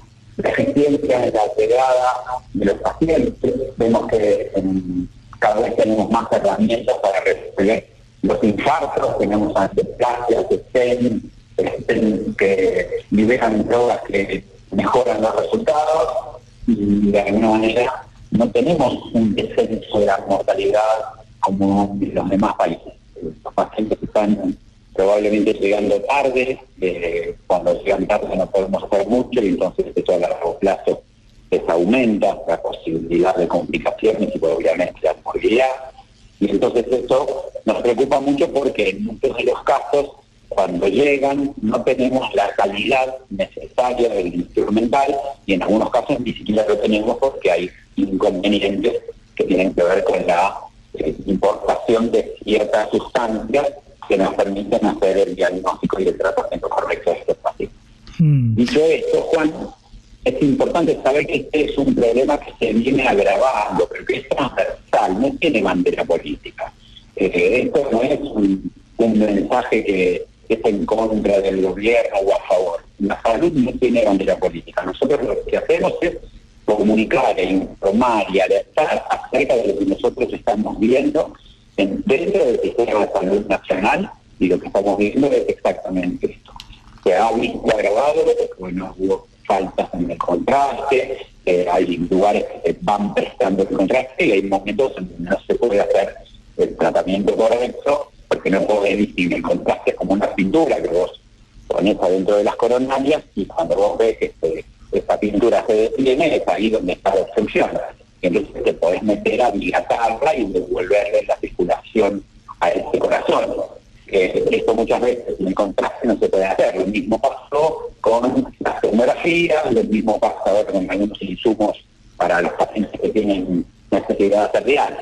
Entonces, esto se viene agravando porque la calidad va bajando eh, y también es verdad que además de la calidad del instrumental, baja la calidad de los profesionales y el tiempo que el profesional le dedica a todo esto porque, bueno, la remuneración, como todo el mundo sabe, es pésima. Mm. Eh, es Mario Fitzmaurice, integrante de la Sociedad de eh, Cardiología. Eh, Mario, ¿sabés que me llamó la atención cuando hablaban de la inequidad en el acceso al sistema de salud? ¿A qué se refieren puntualmente en este comunicado? Bueno, en, en realidad acá lo que pasa es que hay obstáculos para los pacientes. Sea, vos pensás que hay algunos pacientes que tienen, eh, eh, el sistema de salud es algo público, eh, tienen más obstáculos para llegar que el del privado. Pero vos decís, bueno, pero entonces tendríamos que tener, no, porque el privado también tiene obstáculos, que son los obstáculos administrativos. O sea, si bien son diferentes tipos de obstáculos, están obstaculizando el acceso a la salud. Porque, bueno, creo que debe tener algún familiar al que le han hecho ir 20 veces para realizar un estudio. Eh, y entonces eso, ese tiempo consume algunas complicaciones que no deberían de existir. Eh, entonces, si vos estás tramitando hacerte una tomografía y entonces tenés que hacer el resumen de historia clínica, mostrar la tomografía anterior, la ecografía y todo lo que habitualmente se pide, muchas veces se complica ese paciente en el medio de esos trámites. Esa complicación pasa en lo privado como en lo público. Entonces, hay obstáculos que debemos de resolver. Hay que replantear nuevamente el sistema de salud. Nosotros como cardiólogos y desde la sociedad, lo que estamos viendo y refiriéndonos es que, ojo, porque hay publicaciones que estamos viendo que los infartos llegan tarde. Los, no estamos pudiendo bajar la mortalidad, tenemos más complicaciones. Entonces, eso finalmente a largo plazo va a generar complicaciones que no son deseadas. Este paciente que se infartó y que no se le pudo resolver, entre cinco años por ahí tiene insuficiencia cardíaca y entonces por ahí termina en un trasplante. Y es todo una, una, una, una pelota de nieve que va complicando a este paciente que no tuvo el acceso correcto a la salud o que accedió correctamente y por falta de insumos o por falta de calidad no, no se pudo resolver su cuadro. Eh, Mario, hay una cuestión que creo que está sobrevolando a todo esto que estamos eh, charlando, que es eh, los honorarios de los, de los médicos. En este comunicado que firma la Sociedad de, Cardiología, dicen que es prácticamente ofensivo lo que se está pagando una consulta médica en torno a bueno los ingresos de, por ejemplo, un cardiólogo. cuánto gana un cardiólogo hoy en el, en el país? Mira, yo, yo no estoy de acuerdo con eso que le pusieron que es prácticamente ofensivo. Yo le sacaría la parte de, prácticamente. Es ofensivo. La palabra prácticamente la quitaría. Es ofensivo. Eh, hay eh, prestadas y otras sociales que la consulta la pagan 800 pesos. Eh, entonces, bueno, eh, la verdad es que un, eh, vos pensás que un dólar vale mil pesos. podremos discutir qué dólar se toma, pero bueno, si vos querés ir a comprar dólar, tenés que poner mil pesos. normalmente eso es lo que vale. Entonces, si a vos te pagan un dólar la consulta, la verdad es que algo mal estamos haciendo. Eh, los, salarios son realmente muy bajos, eh, hemos demostrado nuestra actitud, nuestro profesionalismo y nuestra vocación durante los dos años de pandemia, eh, y la verdad es que dentro de los profesionales somos los, que menos ganamos, nuestro tiempo muchas veces hacemos guardias de 24 horas, porque si crees que el, tema de las guardias está resuelto, yo te aseguro que se siguen haciendo guardias de 24 horas. Y vos no te subís a un colectivo si el, el, chofer hace 24 horas que no duerme. Eh, porque el riesgo es mayor. Bueno, en una guardia es lo mismo. Eh, pero bueno, eh, estamos en esta complicación. Vos pensás que en el Hospital de Niños de La Plata, históricamente, había cola para hacer la residencia. Este no se presentó nadie. El 85% de los residentes de cardiología, cuando fueron consultados en un registro que hicimos, quiere irse a vivir a otro país, quiere ejercer en otro país. El 85% de nuestra juventud médica contestó que se iría ya a vivir otro país y ejercer en otro país. Entonces, eso nos tiene que alertar, porque no podemos darnos cuenta una vez que sucedió. Tenemos que prevenir, que nosotros los médicos estamos acostumbrados al tema prevención, prevenir, evitar que algo suceda. Bueno, evitemos que esto suceda, porque va a haber muchas complicaciones. Si ese 85% de gente que es joven, que hoy se quiere ir a vivir, se va. Eh, no vamos a tener la salud eh, como corresponde. Tenemos un sistema que está bastante alterado y casi quebrado. Eh, debemos tener cuidado con eso. Y entonces, como sociedad, nosotros además de darle los recursos científicos, organizar los congresos, poder tener una, una interacción entre los socios como cardiólogos para hablar de cardiología y tratar de mejorar la vida y, la, y las enfermedades de nuestros pacientes, también tenemos que tratar de cuidarnos entre nosotros y de alguna manera una manera de cuidarnos es no trabajar en condiciones que no son sanas ni con los elementos inadecuados, ni con la calidad disminuida y tampoco trabajar con los salarios tan ofensivos y la realimentación realmente todo el mundo sabe cuando le preguntas a una encuesta de 100 personas, quién te van a decir que sí, que saben que los médicos no poco. Mario, muchísimas gracias por este, por este ratito. Te mando un abrazo y te agradezco tu testimonio. Gracias Juan, gracias por, por poder permitirnos que avisemos de lo que estamos viendo. Mario Fitz Maurice, integrante de la Sociedad de Cardiología acá en Caroseca. Esto es Cara o Seca, el programa de reflexión y análisis de Sputnik por concepto FM.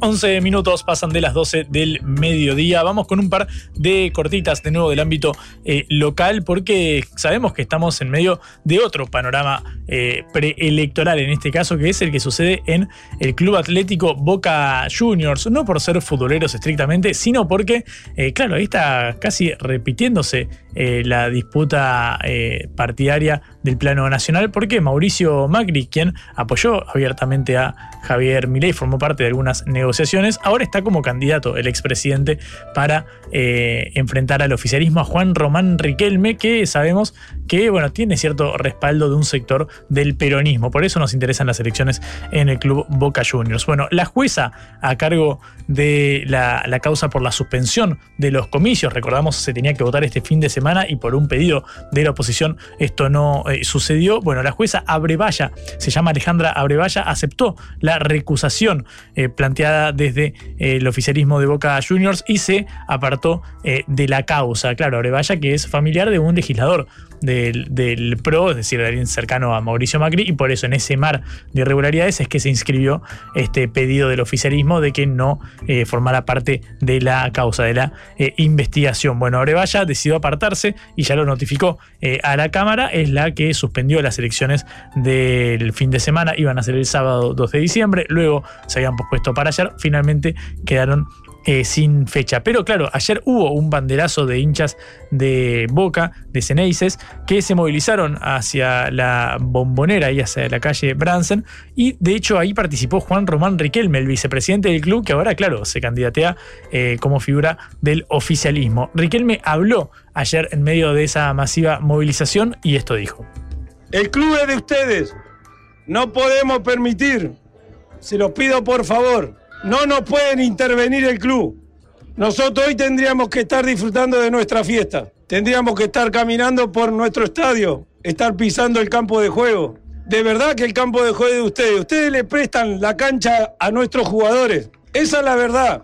Entonces le pido por favor le pido por favor, no podemos dejar de ninguna manera que no intervenga en el club. Es lo que quieren. No piensen otra cosa que eso. No se dejen comer la cabeza con otra cosa que eso. El Señor va camino a intervenir nuestro club.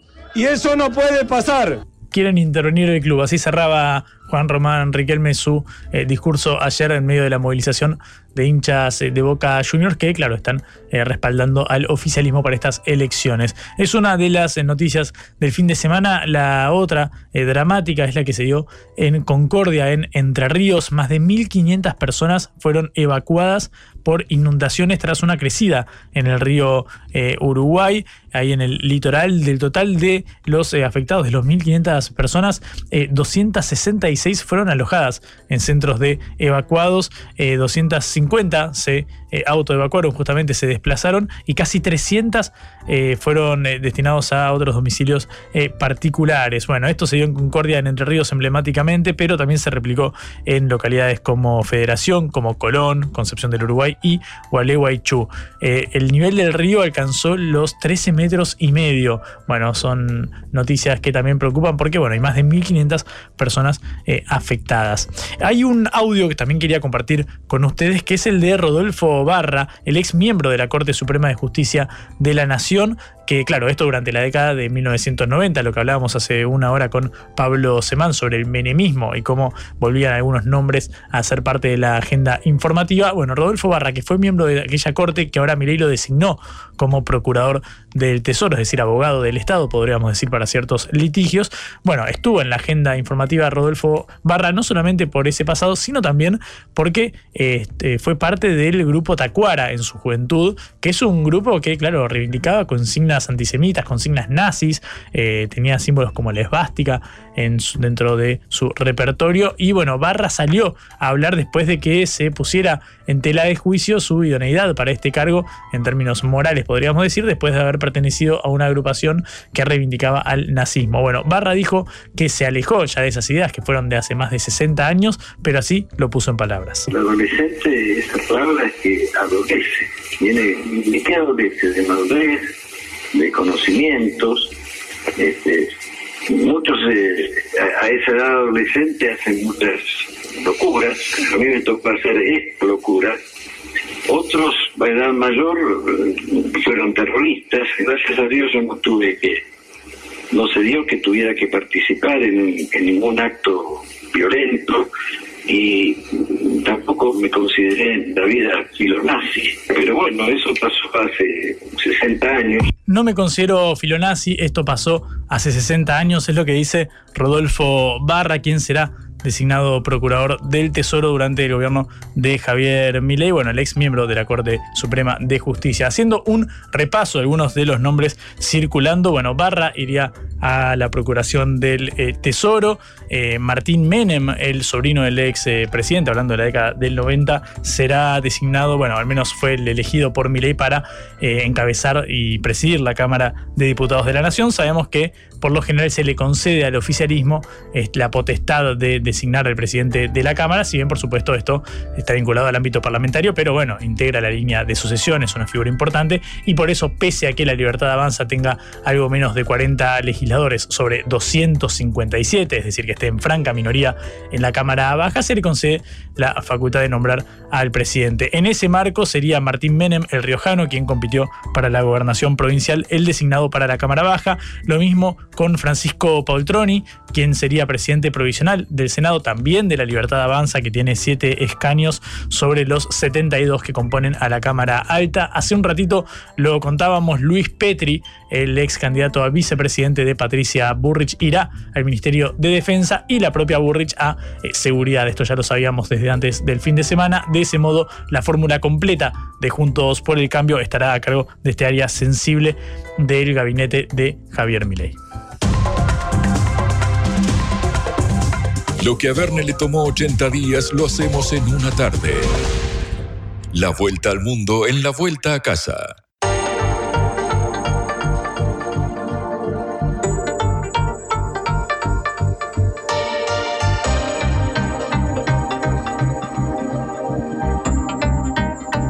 Cruzamos las fronteras nuevamente, vamos a viajar al hermano país eh, de Chile, porque claro, sabemos que estamos en la recta final para que eh, se vote la nueva constitución el 17 de diciembre, es el texto que empezó a ser redactado en mayo, sabemos que, bueno, el más conservadora del espectro político de Chile tiene la mayoría en la redacción de este proyecto, que recordamos fue uno de los temas donde, que, de los cuales hizo bandera Gabriel Boric, el actual eh, presidente, después de los estallidos que todos vimos allá por el año 2018. Bueno, así llegó Boric al poder, pero luego, claro, tuvo un duro revés en, la, en el impulso de su reforma de la Constitución. Bueno, en este caso, la nueva, el nuevo proyecto impulsado ahora por eh, una ala más conservadora se votará el 17 de diciembre y es muy importante para el país hermano. Y por eso vamos a hablar con el colega Mario Solís, periodista de Chile, que tiene la gentileza de atendernos. Mario, buenas tardes, ¿cómo estás? Juan Leman te saluda. ¿Qué tal? Muy buenas tardes, Juan.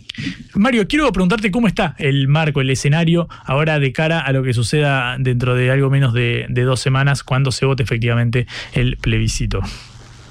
Bueno, estamos en plena campaña, eh, campaña televisiva. Nosotros eh, tenemos implementado en Chile un sistema que es la franja política, que son eh, cierta fracción de tiempo al mediodía y otro, otro en la noche, donde ambos sectores hacen una campaña publicitaria para tratar de captar votos, pero a ver, honestamente, con el resultado que haya en esta elección, siempre el ganador va a ser el Partido Republicano. Tanto si gana la opción a favor como si gana la opción en contra. Porque partamos de la base que el grupo que parte redactando esta constitución nueva es un sector que no quería una constitución nueva. Entonces me hace pensar que los retrocesos sociales que vienen eh, ajustados en este texto se hicieron a propósito para que la gente conservara la constitución de Augusto Pinochet. Mm. ¿Y cómo queda posicionado el, el oficialismo en este, en este marco? Uno entiende que tiene un margen de maniobra algo más restringido el sector de, de, de Boric ante bueno, esta mayoría conservadora, ¿correcto? A ver, lo que pasa es que eh, en el fondo el presidente Gabriel Boric como presidente tiene que asumir la función de informar a la población de qué se trata este texto. No podría, en el contexto formal, eh, poder manifestar algún tipo de preferencia hacia algún sector, independiente a que sus ministros o incluso el, el partido oficialista ha dicho que está en contra del texto. Mm. Y en, en, ese, en ese caso, ¿cómo queda para el resto de mandato la figura de, de Boric en caso de que se aprobara una reforma que, bueno, venía a sustituir la constitución de, de, Pinochet, pero quizás con alguien que puede llegar a tener más sintonía que la idea originaria o no? A ver, como, como te digo, el texto no, no va a influir mayormente en, eh, en, las atribuciones que tiene el presidente en la actualidad.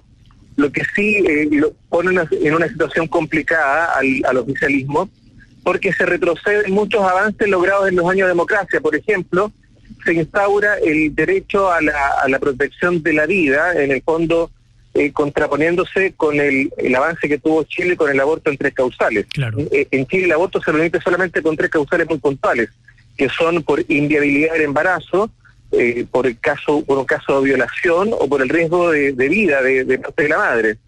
todo eso quedaría atrás. Mm. Entonces, eh, también eh, hay otro retroceso porque se constitucionaliza, se reconocería constitucionalmente a la justicia militar. ¿sí?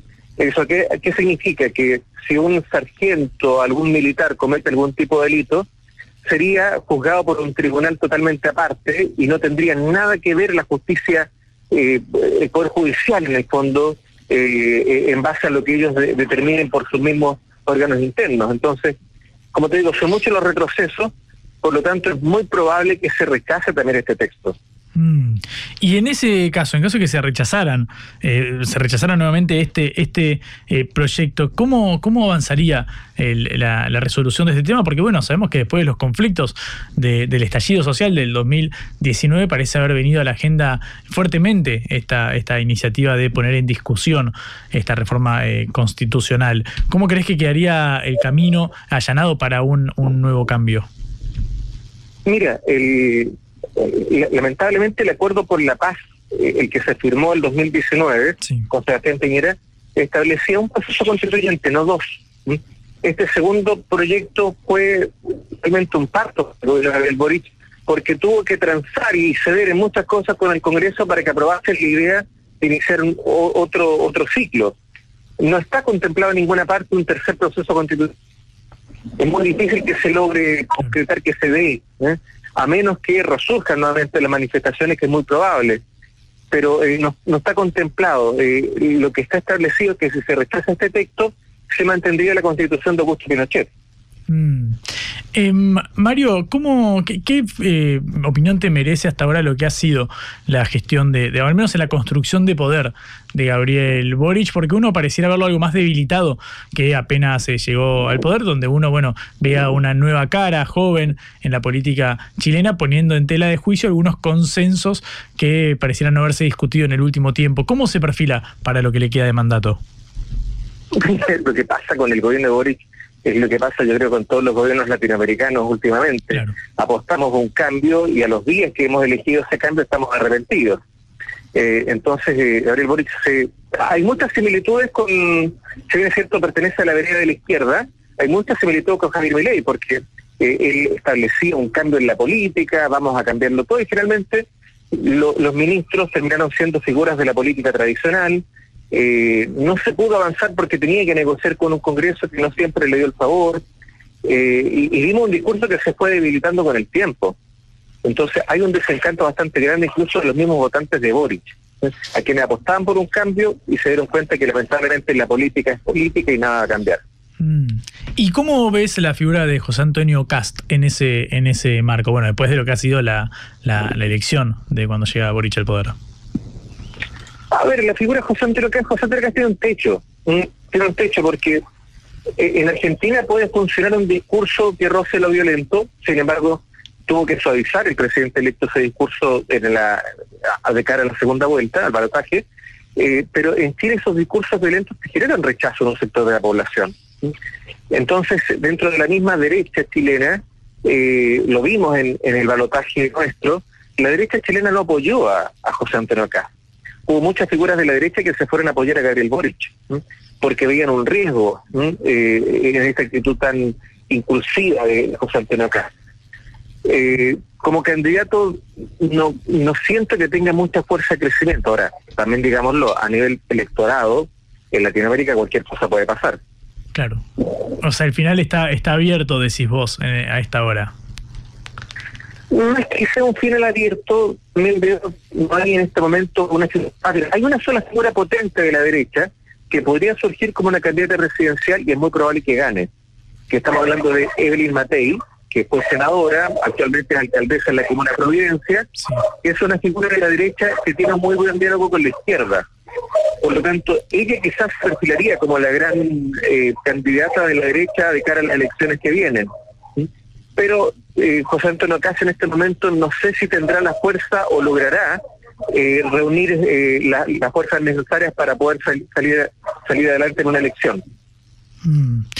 Eh, Mario, muchísimas gracias por este ratito. Fuiste muy, muy amable para contarnos todo el panorama en torno al texto constitucional y también al escenario político en Chile. Te mando un abrazo grande. Igual, un abrazo, muchas gracias. Mario Solís, periodista en el país hermano de Chile, acá en Caroseca. Reflexión y análisis de las noticias que conmueven a la Argentina y al mundo.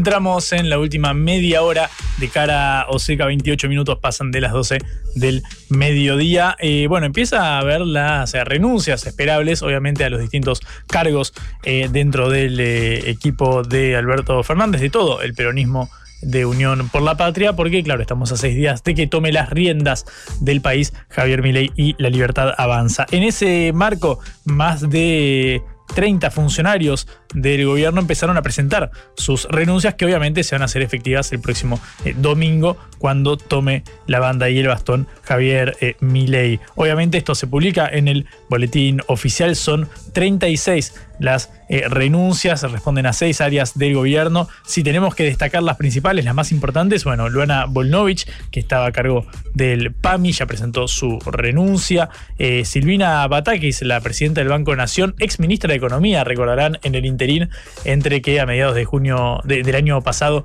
Martín Guzmán se va del Ministerio de Economía antes de que aterrizara en el Palacio de Hacienda Sergio Massa, estuvo ese interregno de Silvina Batakis. Bueno, ahora en eh, la presidencia del Banco Nación ya presentó su renuncia que se efectivizará dentro de una semana. A su vez, también en la cartera de Desarrollo Social, Emilio Pérsico, que está a cargo de la inclusión social, del área de inclusión social del Ministerio, bueno, ya también eh, dimite el Emilio Pérsico del movimiento Evita, uno de los accionistas de la candidatura de Alberto Fernández de Unión por la Patria del peronismo y también renuncia Daniel Menéndez del Consejo de la Economía Popular y el Salario Social Complementario. Es decir, bueno, en este caso facetas más de los movimientos sociales incorporados al gobierno de Unión por la Patria. Volnovich, Batakis, Pérsico, Menéndez son algunos de los 36 funcionarios que empiezan a presentar sus renuncias para que sean efectivas el domingo cuando asuma la presidencia Javier Milei.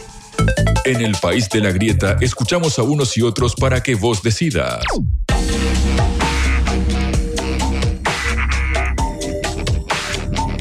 Lo contábamos en el arranque del programa, las ventas en los comercios minoristas cayeron casi 3% de manera interanual en eh, noviembre. Recién salidito del horno está este informe de eh, CAME, la Cámara Argentina de la Mediana Empresa. Y vamos a hablar con eh, Salvador Femenia, secretario de prensa de CAME, justamente sobre estos números. Salvador, ¿cómo estás? Buenas tardes. Juan Leman te saluda acá en Caroseca.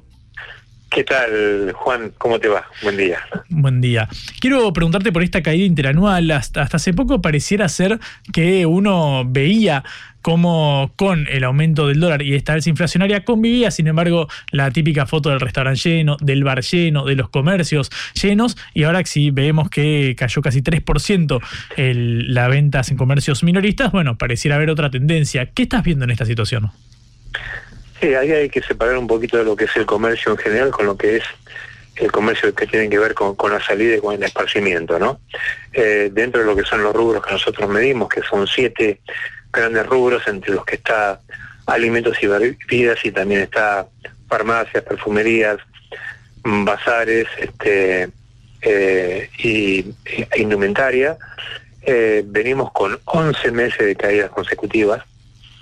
Eh, o sea, todo el año, todos los meses de este año ha sido con caída en promedio, obviamente que siempre hay un rubro que sube, otro que baja, pero con la particularidad en el mes de noviembre que cayó fuertemente el rubro núcleo, ¿no? El consumo núcleo que es alimentos y bebidas que cayó un 7,7%.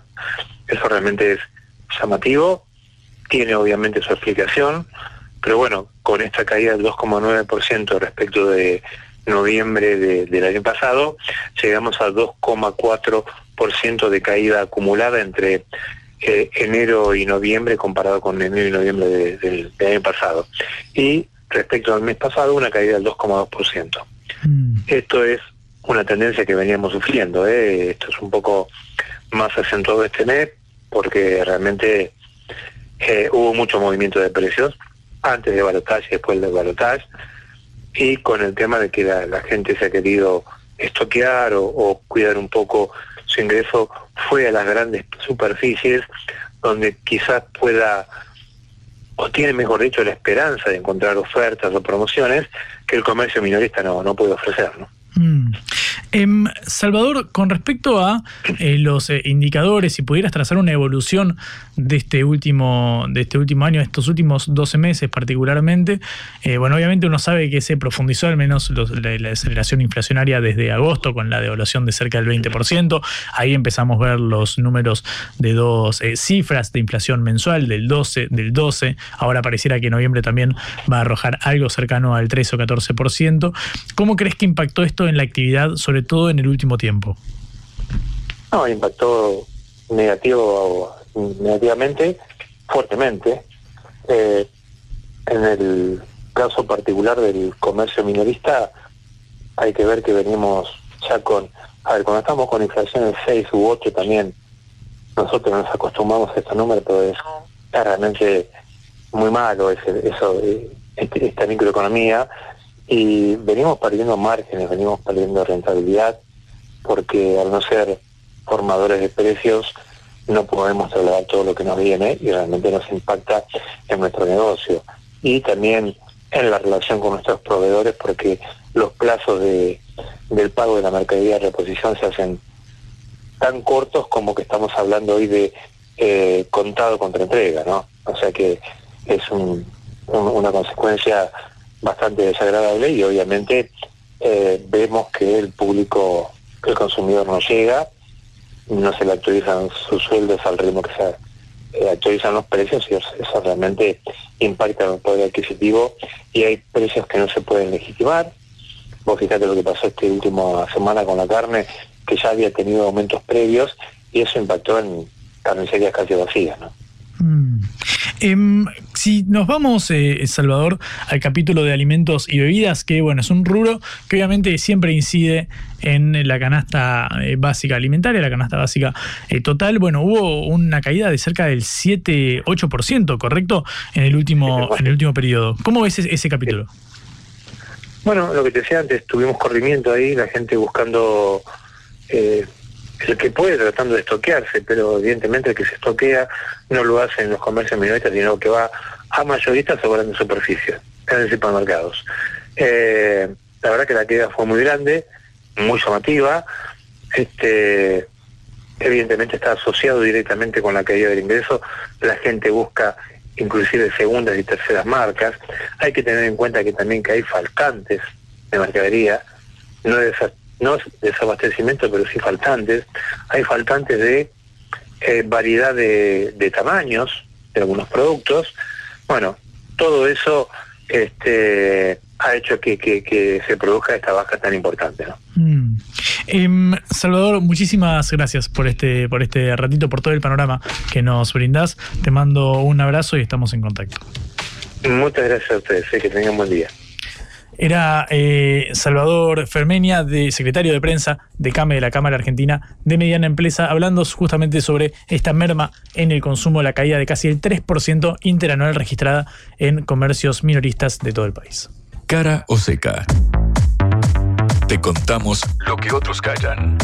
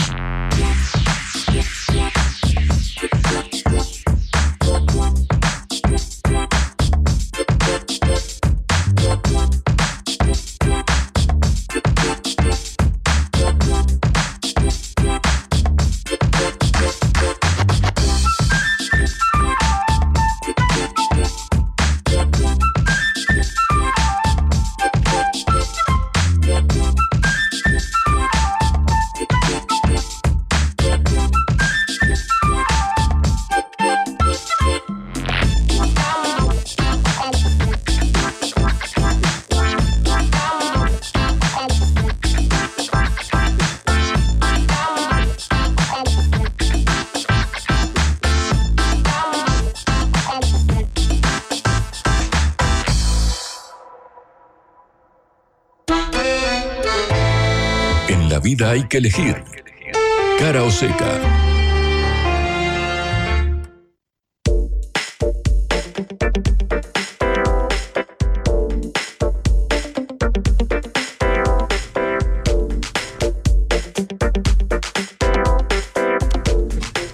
Veintidós minutos faltan para la una de la tarde. Volvemos a la política local. Vamos a charlar un ratito con Pablo Tonelli, diputado eh, nacional de Juntos eh, por el Cambio, por, bueno, obviamente los nombramientos que estamos eh, viendo de gente de la coalición. Ahora Luis Petri aterrizará en el Ministerio de Defensa. Ya hizo lo propio Patricia Burrich en seguridad. Todos ellos integrarán el gobierno de Milei que asume el 10 de diciembre. Pablo, buenas tardes. ¿Cómo estás? Muchas gracias por atendernos. Soy Juan Lemano.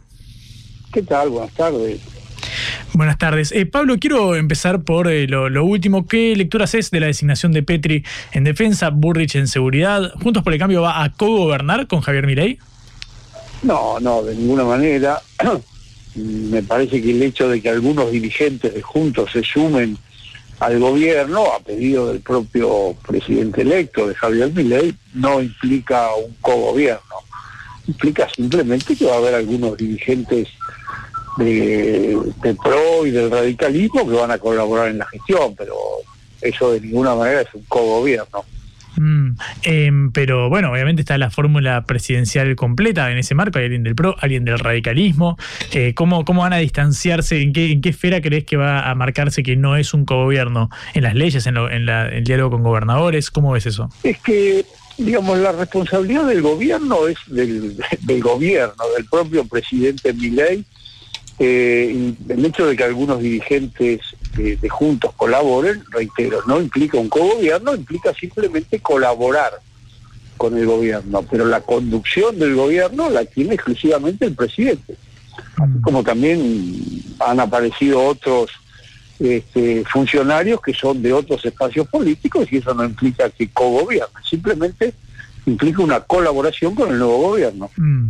Em, Pablo, em, como diputado, ¿cómo- ¿qué lectura haces del hecho de que se designe a eh, Martín Menem como presidente para la Cámara, la Cámara Baja? ¿Hubieses preferido que fuera, no sé, Cristian Ritondo, por ejemplo? Mira, más allá de mis preferencias, que sí, tal vez yo hubiera preferido que sea Cristian Retorno por una cuestión de cercanía, pero me parece bien, digamos, el presidente tiene todo el derecho del mundo de indicar o de señalar eh, a las personas que él desea para que conduzcan tanto la Cámara de Diputados como el Senado. En el caso del Senado es menos importante porque el presidente provisional no conduce, sino que simplemente este, en caso de necesidad reemplaza a la vicepresidenta de la Nación, que es la presidenta nata del Senado. Me parece que, que el, el- el presidente, o sea, mi ley, tiene todo el derecho del mundo de elegir a quienes él considera en mejores condiciones para dirigir la Cámara, así que está muy bien, habrá que acompañar esa decisión. Mm. Em, Pablo, eh, con respecto a lo que sucede con la ley ómnibus, bueno, este programa, al menos en, en el ámbito parlamentario, que eh, traería los principales lineamientos del nuevo gobierno, obviamente primero pasando por el eh, Congreso. Eh, ¿Ustedes van a votar a favor, van a respaldarlo? ¿Cómo es es- esta cuestión de la gobernabilidad? Bueno, tenemos la mejor disposición para acompañar y ayudar al gobierno, pero no podemos decidir si vamos a acompañar o no hasta conocer el texto de la ley. Eh, a mí ya no me va a tocar votar porque yo termino mi mandato en estos días, pero insisto, la disposición es favorable para acompañar y ayudar al gobierno. Ahora, la decisión la tomaremos una vez que conozcamos el texto de la ley. Mm. Diego Santilli había sugerido que, bueno, cree que eh, todo el bloque de, de Juntos por el Cambio eh, debería intentar encolumnarse detrás al menos de estos primeros eh, proyectos para ayudar a la gobernabilidad de, de Milei. ¿Vos no coincidís con esta lectura entonces? Para, para pasar en limpio, ¿cuál es la, la visión tuya al respecto? Sí, yo coincido, acabo de decir eso, que creo que tenemos que colaborar y ayudar al nuevo gobierno. Eh, En eso coincido totalmente contigo. Ahora, yo no puedo adelantar el voto de una ley que el texto no conozco. Es muy sencillo. Pongamos por decir algo que la ley contiene disposiciones que son inconstitucionales. Bueno, no, no podríamos acompañarlas, pero eh, nuestra disposición es la mejor para ayudar y acompañar al nuevo gobierno y para votarle favorablemente los proyectos. Ahora, la decisión en concreto respecto de cada proyecto la tomaremos una vez que lo conozcamos. Pablo, ¿qué lectura haces sobre la designación de eh, Caputo al frente del Ministerio de, de Economía? ¿Crees que esto apacigua al menos las, las aguas en torno a la idea de dolarizar la economía, de cerrar el Banco Central? ¿Cómo ves esta imagen? Bueno, lo que veo es que Milei ha optado por elegir a un hombre claramente experimentado y claramente conocedor de los problemas de la economía de la Argentina y que ya ha tenido responsabilidades similares tanto en el Ministerio de Economía como en el Banco Central durante el gobierno de, Mauricio Macri. De modo que en ese sentido me parece bien que el presidente haya optado por designar como ministro a un hombre con conocida y reconocida idoneidad y con experiencia. Me parece muy bien. Eh, Pablo eh, Tonelli de Juntos por el Cambio, diputado nacional, bueno, ahora con eh, concluyendo su, su mandato, al menos en la Cámara Baja. Pablo, hay un tema que me, me interesa mucho que es el vinculado con, bueno, estos recortes que impulsa eh, Milei, que habló de bajar algo así como el 15% del déficit eh, fiscal, o al menos, perdón, del gasto público para terminar con el déficit fiscal, alcanzar al menos el equilibrio y luego, por supuesto, el superávit. Quiero preguntarte cómo, qué, qué lectura haces de estas propuestas, estas iniciativas, y si crees que van a tener respaldo, eh, al menos en- en- en un primer momento. Yo coincido con la iniciativa, me parece que es imprescindible, no podemos seguir con este déficit crónico este, al que nos ha llevado el kirchnerismo. Seguir con este déficit sería una especie de suicidio. Eh, de modo que coincido, no hay modo de poner orden en la economía, de terminar con la inflación, si no se termina rápidamente con el déficit fiscal. Así que en ese sentido coincido con, con mi ley y por supuesto nosotros, reitero, tenemos la mejor disposición para ayudarlo. En Pablo, la última pregunta vinculada con el diálogo con los eh, gobernadores. Bueno, sabemos que hay eh, una, una casi una decena de Juntos eh, por el Cambio, de fuerte peso ahí tiene el radicalismo. ¿Qué, ¿Cómo ves el diálogo con los gobernadores y también dentro de Juntos por el Cambio entre la UCR y el PRO? Bueno, por ahora nosotros seguimos teniendo el, el- un diálogo absolutamente fluido y permanente entre el PRO y el radicalismo. Todavía no se han definido bien los bloques legislativos, pero intentaremos mantener o un solo bloque o por lo menos un interbloque entre el PRO y el radicalismo. Eh, y los gobernadores, bueno, lógicamente tienen sus necesidades y sus problemas, cada uno en su provincia, y es lógico que los, los expliquen esos problemas y, y tengan diálogo con el gobierno, con el gobierno nacional, para tratar de encontrarle una solución. Es lo correcto, es, es lo que hay que hacer, hay que dialogar y hay que tratar de, de- de encontrar juntos las soluciones que la hora reclama. Gerardo Morales había dicho que haría todo lo posible porque no ganara Javier eh, Milei. Visto que ahora algunos buenos integrantes de, de la cúpula del PRO, pienso yo, porque bueno, Patricia Burrich, Mauricio Macri, que en algún momento bueno ya profesó su apoyo a, a Milei, dado que la UCR se perfila más con una idea más opositora y el PRO está integrando algunas filas del oficialismo, ¿crees que es eh, viable la continuidad de Juntos por el Cambio como tal? En principio sí, pero bueno, esto requiere de conversación, diálogo y sobre todo ponernos de acuerdo de hasta dónde llega nuestra colaboración con el gobierno y exactamente en qué consiste esa colaboración con el gobierno. Es casualmente los temas que estamos conversando en este momento en la Cámara de Diputados. Pero, pero si ustedes están eh, a favor al menos de brindar una suerte de respaldo y la UCR dijo nosotros no votaron para hacer eh, oposición y no oficialismo, ¿crees que eso se puede conjugar bien con la convivencia eh, interna? Porque uno está diciendo nos votaron para hacer oposición, casi como enrostrando el hecho de que bueno una parte del PRO está incorporándose al gabinete. Bueno, eso depende porque si viene un proyecto de ley, este proyecto de ley ómnibus, y lo encontramos razonable y lo encontramos adecuado, y, y lo votamos todos a favor, bueno, no hay mucha diferencia en que el radicalismo lo vote a favor considerándose opositor y que nosotros lo votemos a favor considerándonos más cercanos al gobierno. Lo importante en definitiva es cómo votemos ese proyecto. Yo creo que más allá de las declaraciones lo que hay que atender es al comportamiento de los distintos bloques en la Cámara. Eso es lo que va a definir la relación con el gobierno. Em, Pablo, ¿qué opinión te merece la posición que han adoptado María Eugenia Vidal o Horacio Rodríguez Larreta, declarándose neutrales de cara al, al balotage? Eh, ¿Cómo ves el futuro de estos dos eh, dirigentes que, bueno, pa- parecen tener alguna suerte de, de- de capital político para jugar en el futuro de la coalición opositora? Bueno, habrá que ver ellos que, que cómo se posicionan en esta nueva etapa. Por ejemplo, María Eugenia va a seguir siendo diputada, así que será clave ver ella en qué bloque se ubica, este, cómo, cómo vota los proyectos de ley que mande el presidente al Congreso. En fin, habrá que... Reitero, a mí el tema de las declaraciones mucho no me preocupa ni me interesa. Yo lo que quiero ver son las conductas concretas a la hora de tener que tomar decisiones. Entonces, una vez que el presidente haya mandado sus proyectos al Congreso y veamos cómo lo votan los dipu- distintos diputados y los distintos bloques, bueno, ahí veremos cómo se perfilan este, las posiciones de cada uno.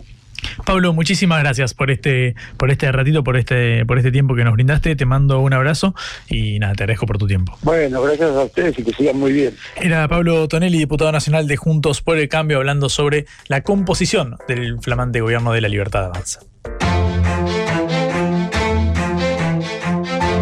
Cara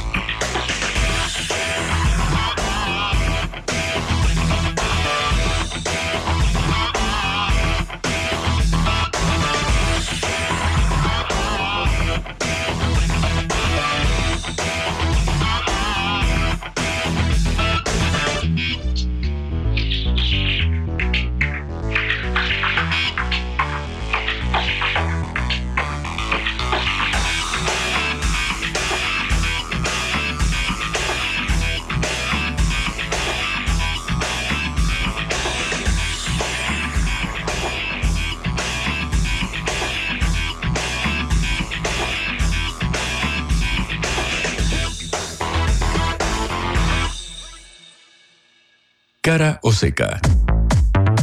Te contamos lo que otros callan. Últimos minutitos, entramos en la recta eh, final de cara o seca en este día lunes, arrancando la semana, la última semana de gobierno de Alberto Fernández. Ahora el domingo en seis días tomará las riendas del país Javier Milei. Recién hablábamos con Pablo Tonelli sobre la eh, gobernabilidad, sobre el vínculo de Juntos por el Cambio con la Libertad Avanza, el respaldo legislativo, sobre todo tanto en la Cámara Baja como en la Cámara Alta. Los invito a escuchar nuevamente el audio de Diego Santilli, el diputado nacional de Juntos por el Cambio, que se refirió a la idea de eh, respaldar los proyectos de Milei. Esto decía Santilli. ¿Podemos nosotros irrumpir, romper una visión institucional? ¿La Milei debería tener eh, en, en esa famosa ley ómnibus los 92 votos de Juntos por el Cambio? Mayoritariamente sí. Mayoritariamente sí, porque obviamente tenemos que mirar, tenemos que abrirla, tenemos si hay que. un sector Bueno, eh, te- eh, mayoritariamente sí, dice Diego Santilli al eh, respecto. Bueno, es cierto, hay un ruido ahí en torno a la actitud de la Unión Cívica Radical del PRO. Sabemos que pueden tener visiones al menos disímiles eh, al eh, respecto. Eh, quien también habló fue Alberto Fernández justamente del otro lado del mostrador, ahora en la que será oposición, en el peronismo, y habló sobre la figura de Axel Kisilov, del gobernador saliente de la provincia de Buenos Aires y de quién debe liderar al peronismo durante los próximos cuatro años. No le convence Kicillof para el futuro. No, es que no sé si nos representa a todos. No tengo la impresión que nos represente a todos. Es la verdad, eh, lo digo con todo respeto No, por que él, se ¿eh? percibe, por eso le pregunto. pero no siento que nos represente a todos. Pero digo, hay otros sujetos políticos dentro del peronismo. Victoria Tolosa Paz, eh, Gabriel Catopodis, Jorge eh, Coqui Capitanich. Son tipos que tienen un futuro impresionante por delante, que tienen además una, experiencia acumulada enorme, que tienen muchas cosas para mostrar, ¿eh? como logros. Entonces, eh, ¿por qué encerrarnos a pensar en los nombres que circulan desde el año 2003? Básicamente pidiendo una suerte de renovación, Alberto eh, Fernández en el peronismo. Bueno, sabemos que esto se inscribe en la disputa, la contienda que aún mantiene abierta con Cristina Fernández de Kirchner y que ha surcado a la experiencia del Frente de Todos, este mar de internas en el que estuvo sumido el oficialismo durante los últimos cuatro años. Alberto Fernández habló justamente de eh, Cristina Fernández de Kirchner, del kirchnerismo. Obviamente ahí uno puede eh, inscribir a la figura del propio Kisilov. Escucha lo que decía el presidente saliente sobre su vice. Creo que además tiene una, un modo de hacer política que a mí no me gusta, que tiene que ver con esa forma personalista de hacer política. Pero bueno, yo la respeto, es una mujer que ha sido dos veces presidenta de la Argentina, una vez vicepresidenta. Cristina, le guste o no le guste cualquiera, tiene un lugar en la historia de Argentina, punto. ¿Y va a seguir teniendo un rol importante en la política o cómo Bueno, eso no lo define ni ella ni yo, eso lo define también la gente. Y, y ella sabrá, que yo, yo no sé, yo no, no, no, no sé cómo, cómo ella encarará el futuro. y la relación volvieron a hablar o No, yo no voy.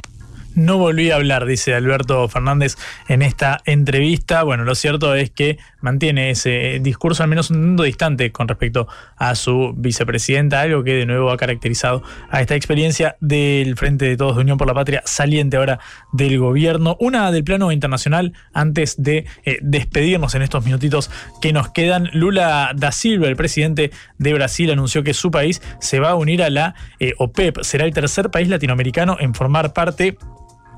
justamente del grupo de países exportadores de eh, petróleo. Dice que, bueno, Brasil va a intentar convencer a los demás miembros de producir menos combustibles fósiles para así encarar el proceso de la que ya conocemos, la transición energética para eh, potenciar el uso de las energías renovables. Bueno, es el tercer país latinoamericano, el de Brasil, en sumarse a la organización de estos países productores de petróleo, la eh, OPEP, como se ha dado en llamar, a partir de enero del año que viene. Lula, que obviamente hace referencia a la transición energética y la necesidad de mudarse a las energías renovables. Una noticia importante del plano internacional para pensar a la región y la inserción, sobre todo, del gigante sudamericano de Brasil. Llegamos al final de Cara eh, Oseca, este programa que eh, produce la Agencia Internacional de Noticias Sputnik, ahora en nuevo horario de 11 a 13. Como siempre, agradecemos a Jonathan Valderrey y Celeste Vázquez en la operación, Augusto Macías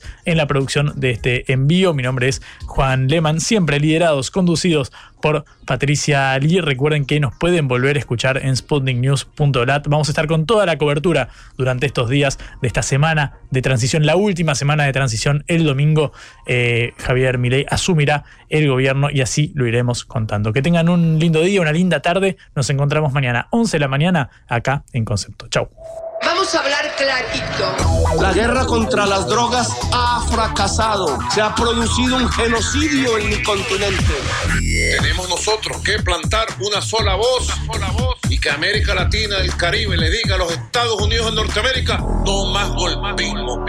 Y se aplica lo que decía Tolstoy. Un gobierno que no procura la justicia no es más que una banda de malhechores.